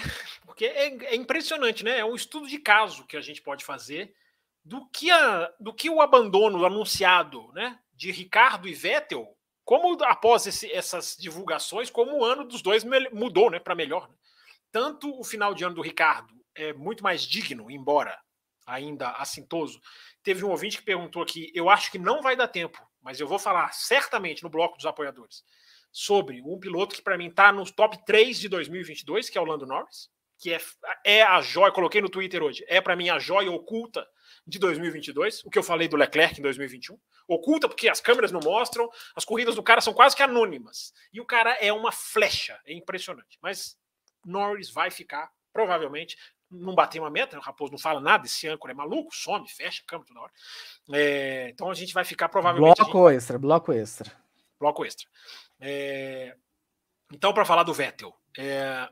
é... curioso, né? O final de carreira dele, como o final da história do Ricardo. Nós não podemos cravar final da carreira do Ricardo. É... Eu tendo a achar que o Vettel não volta, mas a gente tem que saber analisar a Fórmula 1 pela tendência atual. Eu fiz muito isso por causa do Huckenberg. Né? A volta do Huckenberg para a Fórmula 1 me fez pensar muita coisa sobre jovens pilotos, sobre regra da superlicença, sobre a falta de talentos abaixo os, os, talentos em cima da linha da Fórmula 1, ou seja, que estão dentro da, da, da, do grupo, são abundantes. Os talentos fora, nem tanto. E a gente vive hoje a Fórmula 1 do retorno. A Fórmula 1 dos caras que retornam. O Magnussen voltou. O Albon voltou. O Ocon voltou. Os caras estão voltando. Por que, que os caras estão voltando? Essa é uma pergunta que a gente tem que se fazer. Né? Tá, tá na hora da gente parar para pensar nisso. Né? O Alonso voltou, mas tudo bem, o Alonso é outro, né? Assim, outro nível. O Alonso tinha mais na mão dele. Talvez o Vettel possa se comparar mais com o Alonso. Mas é a Fórmula 1 dos retornados. Por que, que é a Fórmula 1 dos retornados? Por quê? Essa é uma pergunta para além da velocidade na quinta, hein? Mais tempo aqui, sem esses dois tiranos aqui, a gente pode falar com mais tempo. É, mas a gente pode. Se bem que o Raposo estará aqui, o tirano, o tirano vai aparecer aqui na quinta-feira. É, para nós vamos fazer um grande lançamento, hein? O um grande lançamento da faixa. Ah, meu amigo, você que não conseguiu comprar ingresso, fique atento. É, independente disso, independente disso, é, eu acho que a questão do, do Vettel abre a, a, essa porta, porque é a Fórmula 1 dos caras que estão dos caras que vão e voltam. Que há anos atrás não era assim. Sair da Fórmula 1 era quase uma sentença de adeus, vá para a Indy, vá para não sei aonde. Agora não. Olha, olha o tanto que eu citei aqui. É, só, só, só, só para falar, né? O Hackney ia tirar um ano sabático que não voltou, o Button ia tirar um ano sabático que não voltou. É, o Button, eu acho que o Button não quis voltar, o, Ricardo, o Hackney eu nem lembro se ele quis voltar. Né? O Button realmente não quis. É, o Alonso quis voltou, né? Mas me, o, os pilotos, digamos, normais, tirando esses grandes, né? então vários que foram e voltaram. Né? Então é uma Fórmula 1 dos retornos. Então mas, enfim, Raposo, como a gente está acabando mesmo aqui o programa, e eu vou terminar de falar do Vettel lá no programa exclusivo, mas eu vou começar aqui só para dar uma, uma, uma, uma, pontinha. O senhor, Fábio Campos, hum. guarda aí, não esquece que você vai falar, não. Hum. Andretti entra na Fórmula 1. As equipes resolveram, de repente, ouvir o clamor popular. A Andretti entra na Fórmula 1 e te contrata como team principal. Eles querem um piloto americano e um piloto experiente. Vão trazer de volta. Quem que você traz, o Ricardo ou o Vettel? Bom, primeiro que se eles me contratarem como team principal, eles vão perder muito dinheiro. Seria um péssimo team principal, principalmente porque na minha equipe não vai ter ordem de equipe. É, vão perder dinheiro porque o salário vai, do Cabo Campos, obviamente, é muito alto. é, não, não vai ter ordem de equipe, os caras vão falar: que isso? Você não pertence a esse lugar, né? É, olha, Raposo, nesse finalzinho eu tendo, eu tendo mais a Vettel do que a Ricardo, né? Que há dois meses atrás, sei lá, não, dois meses. O Ricardo vem numa fase mais longa, né? Mas como era um por um, né? Os dois eram estavam ambos no mesmo buraco. Eu acho que o Vettel saiu o melhor. Né? E é aquela discussão que nós tivemos aqui, que você perdeu, inclusive, que você discutia em favor do Stroll e nós discutíamos em favor do Vettel. Terminado o campeonato, o Vettel indo embora, não sendo mais aquele Vettel, o cara tem mais do que o dobro dos pontos. Mais do que o dobro mais do que o dobro dos pontos do Stroll.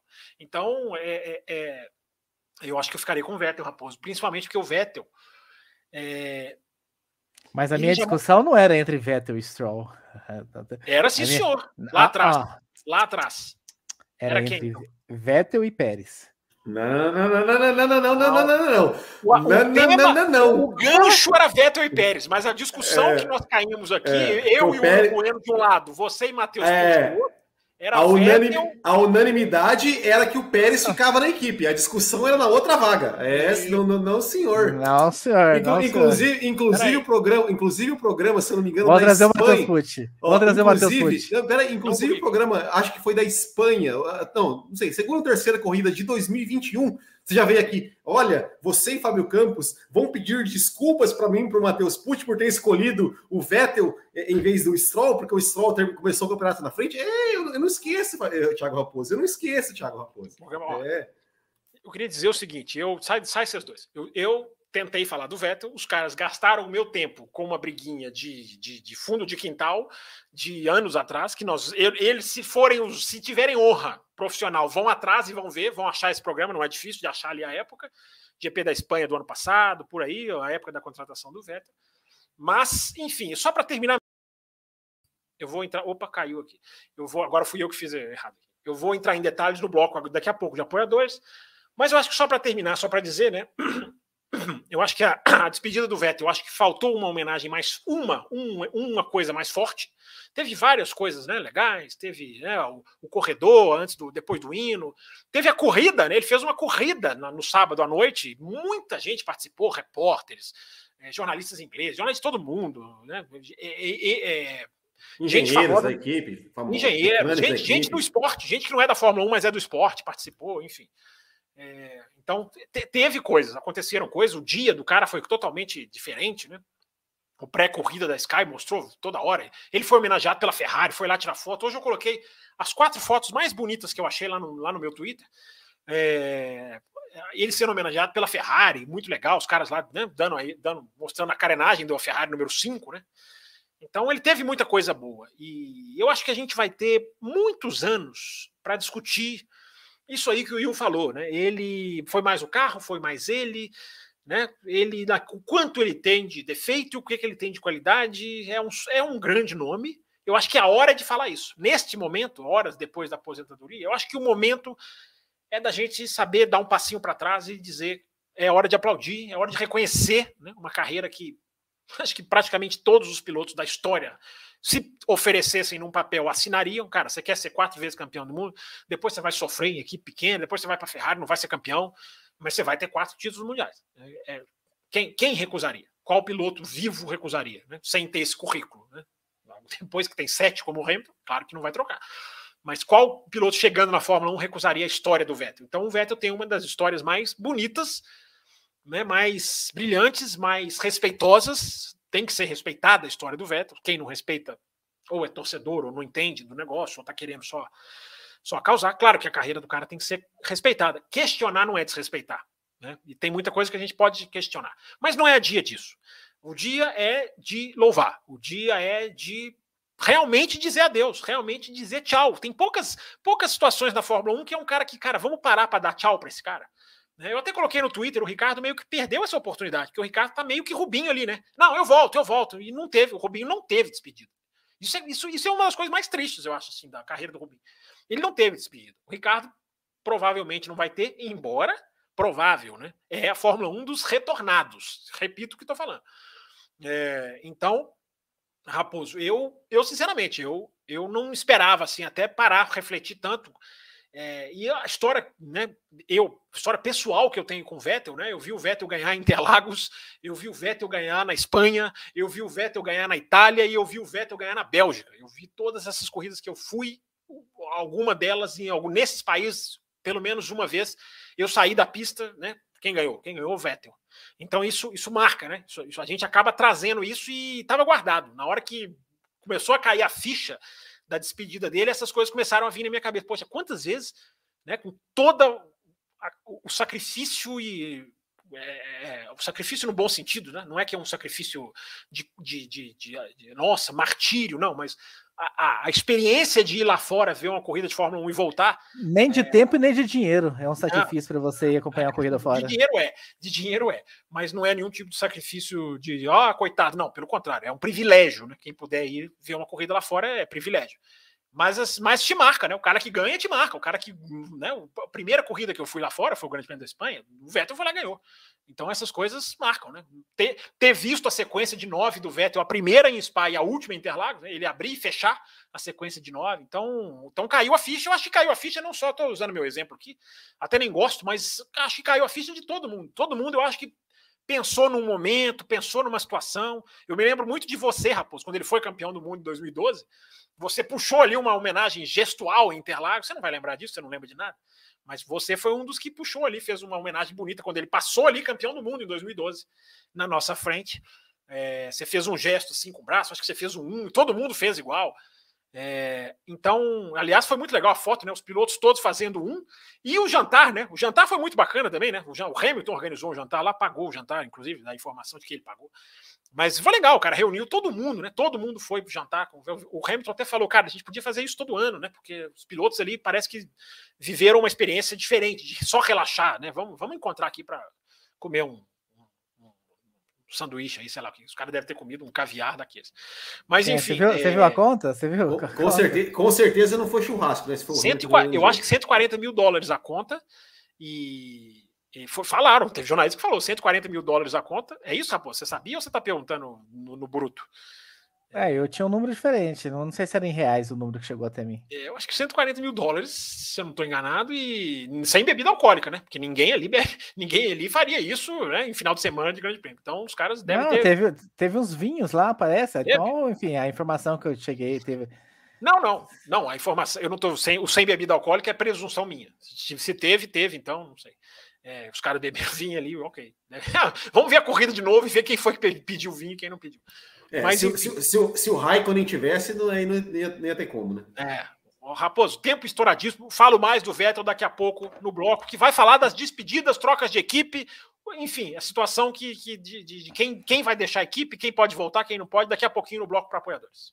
Temos ainda quatro superchats para serem respondidos. Então, um pai correndo. bola para você. Will Bueno, Isabela Correia, Leclerc mereceu vice mais que o Pérez, é mais piloto. A gente comentou, quer adicionar mais alguma Sim. coisa, Will? Não. Só pra concordo. gente. Assim embaixo. Então tá aí, Isabela. José. O que, não, o que não tira a peste de decepção do Leclerc no ano. Né? Uma coisa uma coisa, outra coisa, outra coisa, disseram. Né? José Etienne é apoiador, Fábio Campos, então você pode ficar tranquilo para responder a pergunta do Etienne daqui a pouco. Daqui a pouquinho. José Etienne é apoiador e recente tuiteiro. Daqui a pouquinho falaremos mais sobre o ano do Norte.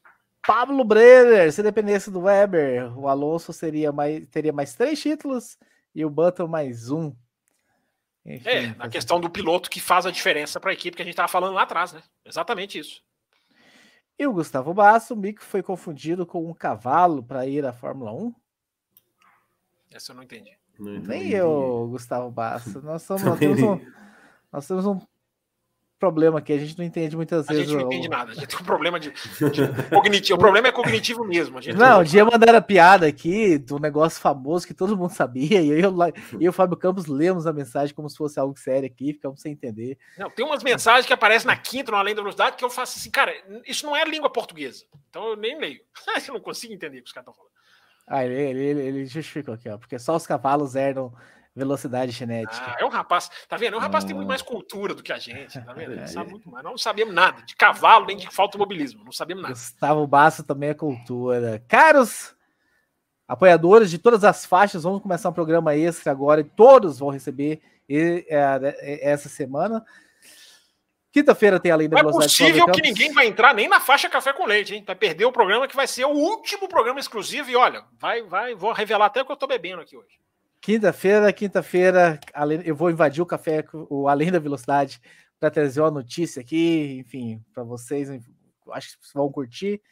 E segunda-feira que vem a gente está de volta para fazer um balanço da temporada 2022 da Fórmula 1. Então, um abraço a todos vocês. O Will Bueno e Fábio Campos pulem para outra transmissão para a gente já começar rapidamente o programa extra. A todos, muito obrigado e até semana que vem.